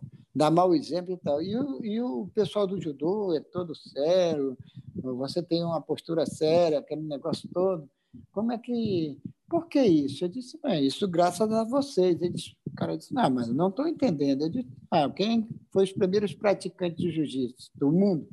Foi japoneses. Né? E nos passaram essa herança de eh, quem eram os samurais? Eram fora da lei também, né? mas eles tinham uma obediência a um código, um código chamado Bushido, que a gente cultiva até hoje, entendeu? Um código de respeito, de responsabilidade, de mostrar quem é quem, mano. Na hora do, do pega para capar é que a gente vê. Aí que tu vê um Moribitete, entendeu? Tu vê um, um, um, um samurai desse aí que às vezes não é tão grande assim na academia, mas quando entra na luta ele se supera, ele mostra o outro lado dele.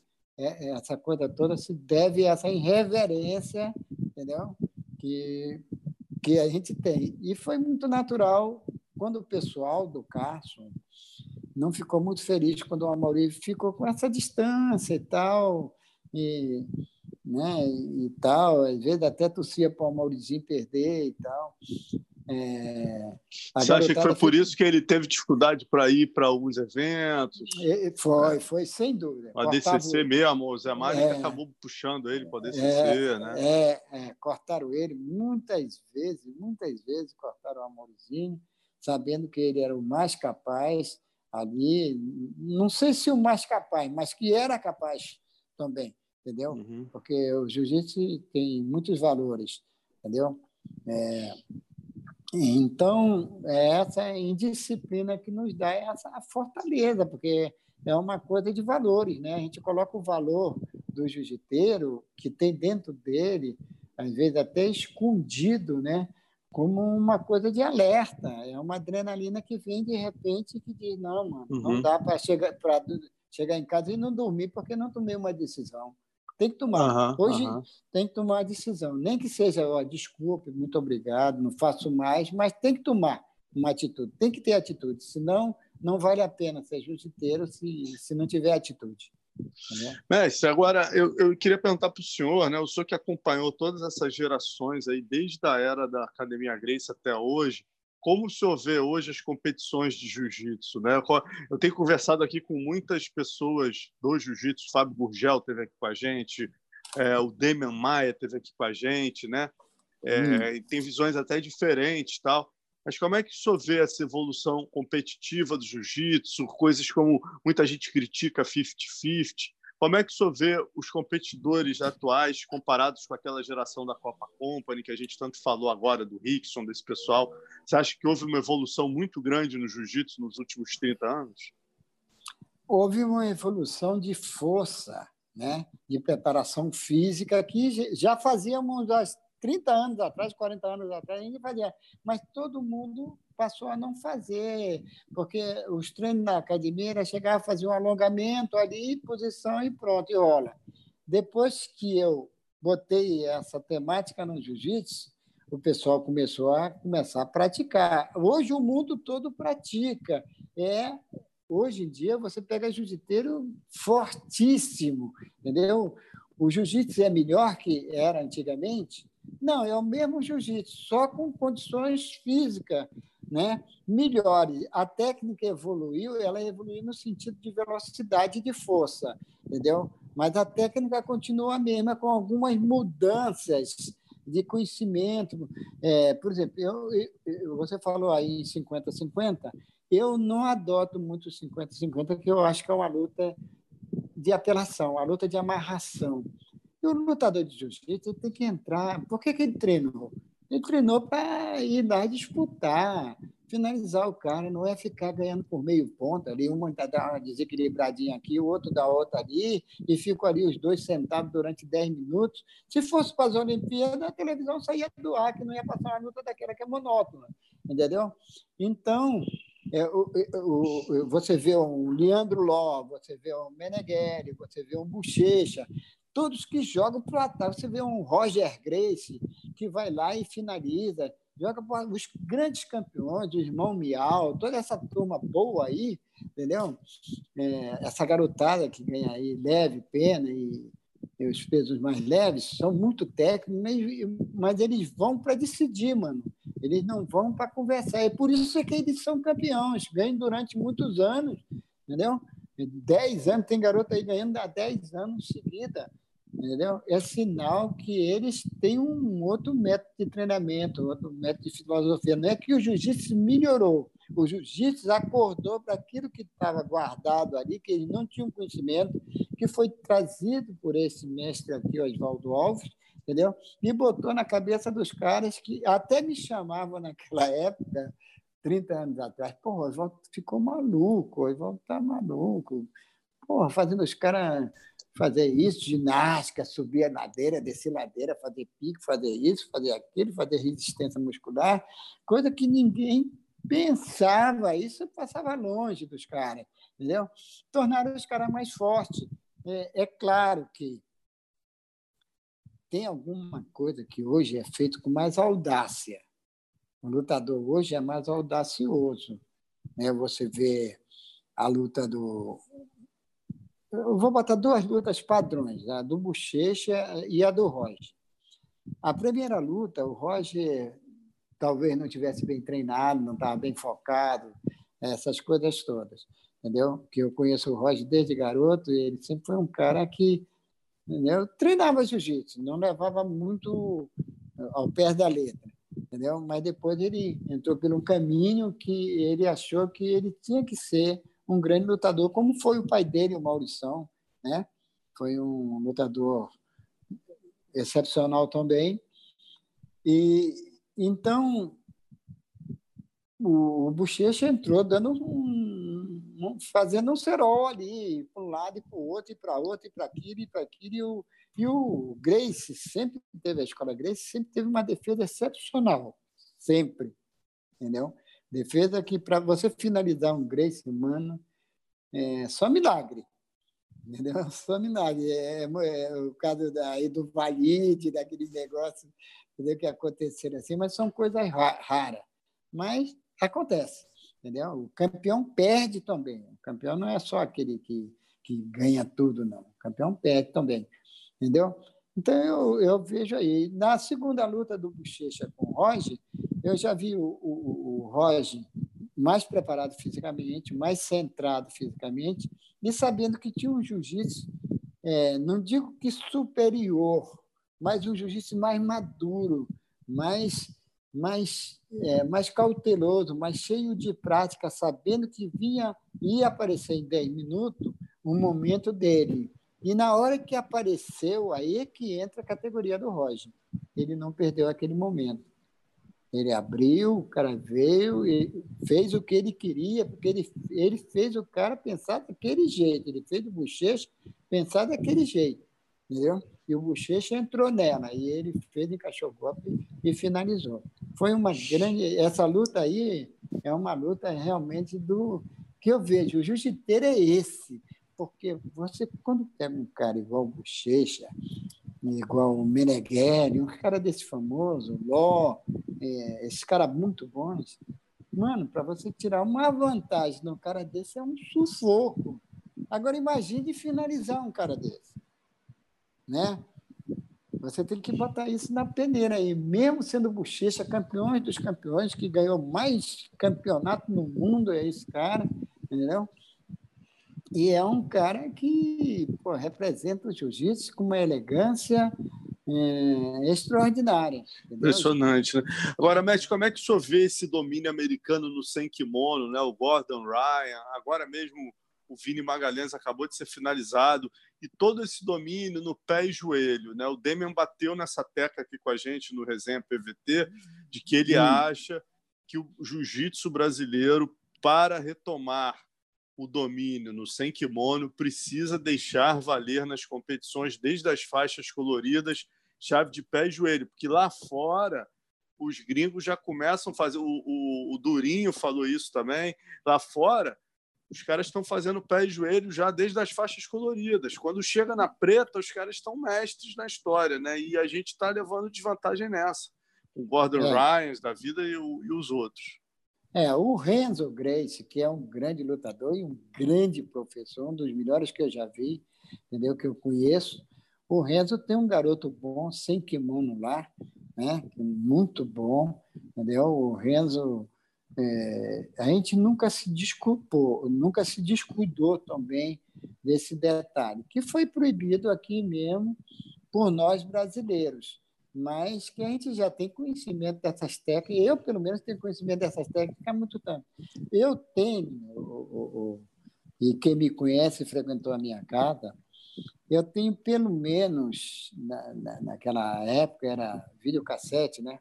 Eu tenho 10 fitas, 10 fitas de 40 minutos, entendeu? É, do, do sumo, do, do, do é, é, sambo, sambo, sambo, sambo, do sambo, do sambo é, russo, entendeu? Que tem um cara. Muita chave que, de pé e joelho. Né? É, mas tem um cara que é fora de série, é, é espetacular. Eu estudo esse cara já há muitos anos. Eu estudo ele pelo menos há 10 anos. Eu estudo a técnica desse cara, de pé e de joelho, entendeu? Eu sabia do perigo disso, mas também nunca repassei. Você vê, eu tive o cuidado de também nunca repassar isso para os meus alunos, por causa dessa negócio, machuca o joelho do outro, machuca não sei o quê, vá, vá, vá, entendeu? E a gente deixou de lado e eu também deixei de lado. Mas isso aí, em um ano, você treinando sem kimono, é, pegando um bom mestre, um bom professor, errou, faz, repete, repete, repete. Ah, você treinou, esqueceu do golpe, repete o golpe. Pô, por que, que você treinou e não fez isso? Repete, vai. Aí o cara vai botando na cabeça, vai botando na cabeça e finda partindo para aquilo. Ah, antigamente era mais fácil a gente dar chave de pé nos outros que não tinham a menor noção. O Hélio Vide era especialista em chave de pé. Hélio Vide, é? Era, era É mesmo? É, pegava todo mundo, toda a luta dele era assim, entendeu? Então, o que acontece?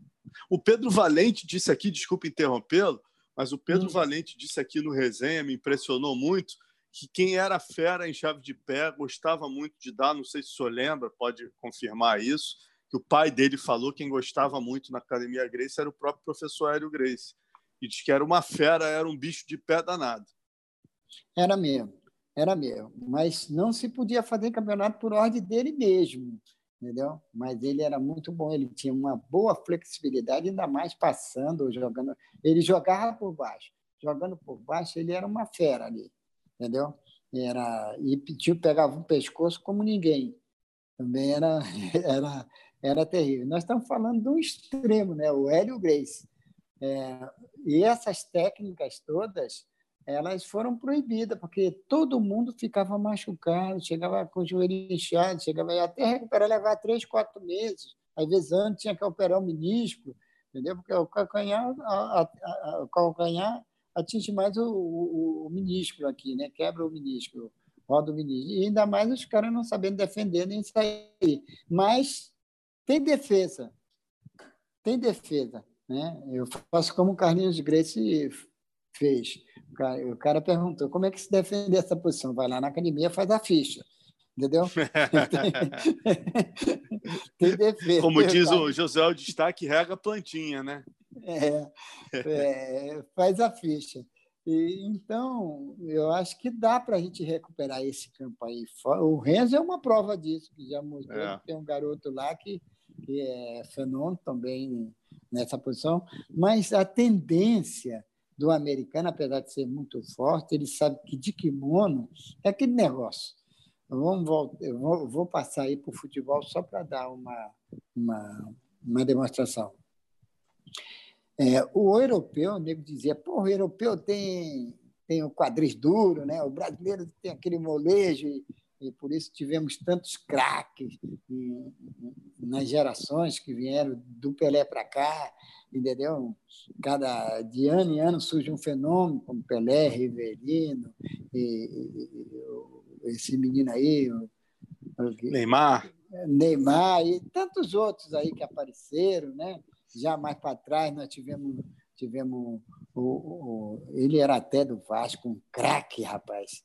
Eu esqueço o nome Roberto dele. Dinamite. Não, não, não, não, não, não, não, não, não. Ademir. E depois Ademir. veio o Ademir ver o Ademir da Guia, ver o Zizinho, dizer, os caras que eram muito bons. Mas isso era nós brasileiros. Depois o, o, o europeu pegou a manha, além da forma física, que eles são impecáveis na forma física. Quando nós descobrimos isso, entendeu?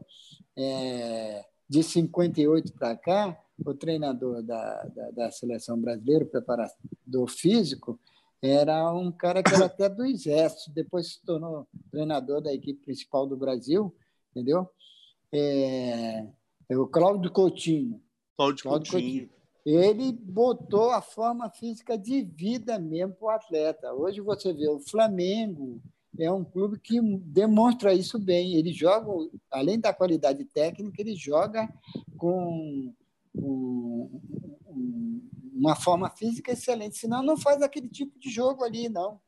Se você não tiver o gás, o resto desaparece. Não adianta. Entendeu? Agora, Mestre, uma dúvida aqui histórica também, que eu perguntar para o senhor é o seguinte: é, o judô brasileiro, né, o judô brasileiro é, era para ser reconhecido mundialmente pelo Neuasa, né? Como a gente tem o Flávio Canto, a gente tinha que é. formar gerações de Flávios Cantos que a gente tem o melhor chão do mundo reconhecidamente. Como é que Com o senhor certeza. vê isso? Como é que o senhor vê? Como é que isso pode mudar? Porque, pelo que eu sei, eu vou perguntar isso ao senhor, a geração do Mamed, né, existia um grande preconceito por conta dos Grace, do Vale Tudo, o jiu-jitsu. Foi isso? Como é que com essas duas artes se separaram tanto e uma precisa tanto da outra? Porque o, jiu o jiu-jiteiro que treina judô, tá aí o Amaury Bittetti, seus alunos todos, Paulão Filho, que é. mostram isso. O jiu-jiteiro bom de judô já entra na competição com uma vantagem, a queda. Né? E, é, o, e o judoca que sabe chão finaliza. A gente está vendo os nossos judocas sendo finalizados nas Olimpíadas e nos Mundiais. É, eu vou te contar, isso é um fenômeno mundial mesmo, porque no Japão é, uma vez eu estava, eu fui assistir um treino é, da seleção A japonesa de judô, né? E conversando com o mestre lá, eu não me lembro o nome dele agora, ele foi treinador, foi professor daquela menina que usou um coquezinho, aquela japonesa, foi tricampeã olímpica, ganhou o mundial aqui no Brasil, deu show aí, entendeu? Uhum. É, é, e ele, ele sabia, disse, pô, mestre, o senhor é um cara conhecido, um cara bom, um cara isso, um cara aquilo, entendeu? E aí eu indaguei ele, pô, mas a gente continua a mesma coisa no chão aqui no judô. Ele disse, pois é, mano, é a tradição, é, é o, o, japonês é muito, muito preso ao passado, né? A mulher japonesa anda um metro atrás do cara, não anda nem do lado, né? A geisha mesmo lá anda do lado. Ela não anda do, ela anda atrás, ela não anda do lado, né? A não ser o pessoal de Tóquio que já é tudo misturado, mas tu vai naquelas aquelas cidades é, japonesas coladas a Tóquio, aquelas outras cidades pequenas, entendeu? É atrás, mano. Não anda nem do lado. E só fala quando o homem balança a cabeça para ela falar, senão ela não fala, entendeu? Então ele, eu disse vocês, porra, tem que evoluir mais a parte é, de chão de vocês e tal. E disse Oswaldo, eu já tentei. É uma dificuldade muito grande que a gente tem aqui. Não adianta você vir com uma coisa e, e o japonês tem o seguinte, eles modificam aquilo que prejudica ele. Por exemplo, nós tivemos aquele menino que ganhou o Mundial aí, segurando nas pernas, botando para baixo, segurando a perna. É, é, judô, aí mudaram as regras, é verdade. Mudaram, a, aí, mudaram aí tiraram, falaram que estava ficando um judô muito russo, muito wrestling, né? E, aí mudaram exatamente. a regra para ficar mais judô japonês, mais, mais técnico, é, mais, mais queda de quadril, né? Exa exatamente, é isso. Então a dificuldade, eu, eu até fui assistir depois um, uma fui assistir uma aula dada, porque lá no Japão é faixa branca e faixa preta, não existe outras faixas, né? Então, eu fui numa escolinha de criança, lá que um mestre lá me levou um sexto grau até que me levou para assistir. Aí, quando terminou a aula, né, o mestre falou assim, é, Oswaldo, me mostra uma posição de chão que eu não que não dê para sair, né? Eu conheço judô para caramba, conheço né, a parte de mobilização da cabeça aos pés. Aí eu fiz lá, disse: vem cá, vem cá você. Peguei ele, segurei, botei, disse: pode sair. E o cara fez para lá, fez para cá, e voltou, e voltou, e era forte para caralho, e era jovem, não saiu.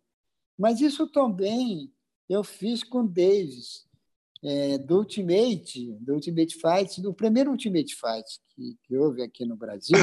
Na verdade, o Fred Paixão telefonou para mim que o Fred foi para lá e estava trabalhando no Ultimate, né? na escola do Ultimate. E eles queriam fazer o Ultimate aqui no Brasil, mas não sabiam como. E o Fred pensou se havia possibilidade de eu falar com as autoridades aqui para fazer para a diretoria do Ultimate vir aqui. Aí o que, é que eu fiz? Eu falei com o ministro, aí o ministro falou com Eduardo Paz, que era o prefeito da época, e o Eduardo Paz aceitou recebê-los. E eles vieram uma semana depois, e eu fui nessa reunião. Entendeu? E, e, e, esse Davis, que é o diretor, que era o diretor de evento do Ultimate na época, foi lá na academia, né? botou o kimono também, que ele treinava, já treinava lá nos Estados Unidos. Aí eu mostrei para ele essa posição. Não, mas eu saio. Eu mostrei, e aí ele ficou lá duas horas e não saiu. Aí o negócio foi se complicando. É uma posição que eu nem mostro assim para lutador de jiu-jitsu, que eh, tem uma amarração no início, né? É, ela amarra muito o cara, entendeu? Ela deixa o cara amarrado, mesmo que o cara não queira, não adianta, ele não consegue, entendeu? Sair dessa posição. Então, e foi por aí. Quando eu comecei é, é, a desenvolver aquilo que eu tinha ouvido, que eu ouvi isso, eu ouvi do Kimura, eu era garoto. Quando o Kimura falou assim, o corpo é para dominar o outro corpo, não os braços. O braço é para você finalizar. Entendeu? Aí eu comecei a pensar naquilo e estou repetindo hoje, quase 60 anos depois, entendeu?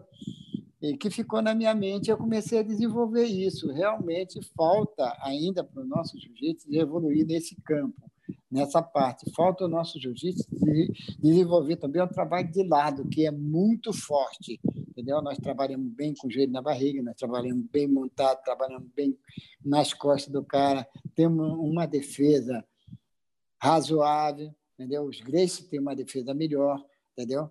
E tem um ataque bom também, um ataque muito bom, mas tem que ser melhorado. Mas as gerações que vêm, que têm vindo aí, elas têm demonstrado não é uma evolução técnica, eu acho que é um entendimento maior sobre essa arte, que o jiu-jitsu é uma arte, é um entendimento maior sobre a técnica. Então, cada um, tu vê que cada lutador tem uma particularidade, tem um, um estilo, né? O jiu-jitsu brasileiro, ele é muito assim, ele é muito versátil. Você pega um paraense tem um estilo, o paulista tem outro, o mineiro tem outro, entendeu? Porque é devido às escolas, as escolas são diferentes, então o cara sabe o jiu-jitsu e ensina e a escola se forma de acordo com o seu professor, entendeu? Mas é o Andrei Roberto está muito... até falando aqui, o Andrei Roberto pede para o mestre falar sobre a guarda dos japoneses. É muito boa. Eles têm guarda boa. boa boa guarda. Eles têm uma guarda muito muita eletricidade, muita eletricidade e são perigosos. São perigosos. São lá perigosos. em Cossém, o senhor fala, lá, lá, lá em é, Cossém. É, é, é, e não, eu já vi, eu já vi luta lá no Japão, campeonato no Japão. Eu já vi, inclusive, um japonês que lutou com o Fred, Paixão. O Fred ficou pelo menos oito minutos nas pernas do cara e não fazia nada, não conseguiu fazer nada, entendeu? É, passou a guarda no último segundo, montou e deu uma mão de vaca no cara, foi a única solução, entendeu? Mas ficou rodando ali, meu amigo, e o Fred é uma máquina para passar guarda, entendeu? Ele era um cara muito forte, entendeu? É... Mas legal, mas, porra, uma aula aqui, pô, a galera tá amarradona. Estamos chegando aqui a quase três horas de live, batendo recorde aqui. Pô, queria é. agradecer muito o senhor aí pela, pela sua disponibilidade, sua participação, sua aula aqui para nós. Né? E queria deixar aqui espaço aberto para o senhor deixar sua mensagem final aí para os seus alunos, para os seus fãs, seus amigos, todo mundo. Ah, eu quero começar pelo Japão, né? Aqui eu devo muito. Falar com meu amigo, minha filial Toyota, Carlos Toyota, entendeu? que é um símbolo japonês entendeu? já ganhou não sei quantos cintos de ouro, ganha todo o campeonato, campeonato europeu ele entra e ganha também, ele é muito bom. E para os Estados Unidos, né, meus amigos que, que é Sérgio Penha, é, o Perneta, Daniel Valverde, é, Perneta que eu falei é o Sérgio Perneta, porque a gente chama ele de Perneta. O Valverde é seu aluno também, o Daniel Valverde? Também, Caramba, Daniel Valverde, foi meu aluno. Daniel, Daniel Valverde é meu aluno, entendeu? E todos meus alunos, que são tantos espalhados pelo mundo todo, entendeu? E deixar também lá para o Pet Meretite o meu abraço, para o James Paul, para o Matt Hills, para o Frank Mir, todos aqueles que eram de, de, de Ohio, por onde eu fiquei lá algum tempo, dando aula para eles, entendeu? Que honra a minha escola em Ohio. Tem a melhor escola de jiu-jitsu também é, da América, entendeu? Em Ohio. Os lutadores que saem de Ohio, eles já saem pronto, porque Ohio é uma cidade universitária onde treinam todas as equipes de natação, de vôlei, de basquete, de atletismo, de corrida, entendeu? de judô, tudo vai para essa cidade, é uma cidade de atletas mesmo. E, portanto, é um abração para ele, um abraço da galera de Manaus, que, poxa, eu gosto tanto, não estou indo para lá por causa dessa. É, Pessoal, até está falando aqui, estava um debate sobre, poxa, o mestre Oswaldo é do Acre ou, ou é de Manaus e tal. O senhor é tão ligado a Manaus que as pessoas até esquecem que o senhor nasceu no Acre, né? No Acre, eu sou acriano, olha só, sou acriano, hoje sou cidadão amazonense e moro no Rio de Janeiro, entendeu? Vim para cá de férias, entendeu? Tô, assim que passar essa crise mundial que está passando aí, né, o mundo todo, entendeu? Vou retornar para minhas bases, entendeu? O, o mandato do meu chefe lá já está terminando, termina agora no fim do ano, o Arthur Vigílio, que está fazendo uma gestão, uma gestão espetacular, um jiu-jiteiro de primeira, que é um cara. Meu abraço para uma pessoa que eu esqueci, ele vai se ele vai ficar estressado comigo e eu não quero perder a amizade dele. É, o ministro Barroso também, que treinou comigo, foi trazido para a minha academia pelo ministro Fux, treinou com, comigo também. A gente tem boas ligações políticas aí, entendeu? Em todos os ramos. E para você, Marcelo, e para o teu programa aí, que, que pô, engrandece eh, de maneira incomparável o que estão fazendo aí, porque todo mundo hoje em dia está fazendo live, mas é aquelas coitadas que não se aguentam em pé, é porque é moda, mas você não. Você é do meio, você conhece, você viveu o assunto, você é jornalista que vive no meio, você é uma pessoa muito conceituada e muito querida por todos os jiu-jiteiros, pode ter certeza disso inclusive por mim. Há muito tempo que a gente está afastado, eu agradeço até a revista Tatame, porque há anos atrás ela me deu o título de Enciclopédia do Jiu-Jitsu. Jiu é. é. Depois, nos Estados Unidos, foi a pai do Jiu-Jitsu moderno. E no Japão já é a Bíblia do Jiu-Jitsu. Né? Olha que legal. Pô, é, justíssimo. Até, até, até o livro que eu fiz lá no Japão, é, o título dele é a Bíblia do Jiu-Jitsu, entendeu? Legal, é. Eu, sou, eu tenho muito carinho por todo aquele pelo jiu-jitsu em geral. Sou apaixonado pelo jiu-jitsu e vou continuar contribuindo assim que terminar minhas funções lá em Manaus. Eu volto para o Rio e vou trabalhar com jiu-jitsu, continuar trabalhando com jiu-jitsu e fazendo grandes campeões, como sempre fiz, entendeu? Não importa que seja meu aluno direto, aqueles que me procuraram, eu sempre dei a maior atenção, sempre fui muito carinhoso com, com todos eles, muito atencioso e muito verdadeiro também. Agradecer a pessoas muito especiais do jiu-jitsu, como Fábio Bugiel, que honrou o jiu-jitsu no, no, momento, Murilo Bustamante, é, Amauri Vitete, Libório, o, o Valide Ismail, esse pessoal que representou o jiu-jitsu né, em, em, épocas que o jiu-jitsu estava com indiferenças políticas com outras, com outras lutas, que eles estiveram no batalhão de frente mesmo, se sacrificando e que mantém o nosso jiu-jitsu com dignidade com respeito, entendeu? E dar um beijo para todos aqueles que são fãs do jiu-jitsu também, que continuem praticando jiu-jitsu com uma outra visão, já que, que assistiram essa palestra que eu estou dando aqui, entendeu? Que vocês procurem analisar bem o que eu falei e eu sei que vão evoluir bastante, se Deus quiser. Um abraço para ti, parabéns. Bom, um abraço grande para o senhor, agradecer a galera que está aqui com a gente, quase eu, três eu, horas de live. É, ah. E dar um abraço também no, no amigo aí que pouco apareceu, porque quase não, não, me fez pergunta assim direta, que normalmente eu vejo ele fazendo pergunta muito interessante, entendeu? É, como é o nome dele que eu esqueci agora? O teu parceiro aí. O Leonardo Fabre? É que, é que o papo estava tão bom, tão interessante, é, que não dá para ficar tá, cortando. Eu não estava nem jogando para o Léo por isso. Estava tão forte é. aqui o papo que eu falei, pô, deixa, se o Léo quiser interromper, ele tem a Eu estava anotando aqui, pô, que depois eu vou ter que fazer um resumo. Eu já estava anotando tudo, porque é muita é. coisa, eu vou acabar esquecendo. Viu, é Léo? Meus, par... meus parabéns, você faz uma grande parceria aí com, com o Marcelo. E você é uma pessoa muito, muito simpática também. Todo... E a gente gosta de ser, de, de ser tratado pela imprensa dessa maneira que vocês tratam a gente. Né? O maior atleta... respeito do mundo que você e... merece, né, mestre? Porra, uma Obrigado. história dessa aí, o mínimo que a gente faz é agradecer ao senhor pela disponibilidade. Três horas, um mestre com a história do senhor aqui nessa humildade, conversando com a gente há três horas, é, a gente só tem a é, agradecer. É, é, também quero mandar um abraço aqui, se você me permite, poxa, Por favor. Uma, uma pessoa que eu porra, adoro e que me ensinou algumas coisas também. É o Robson Grace, o grande mestre Robson Opa. Grace. Opa!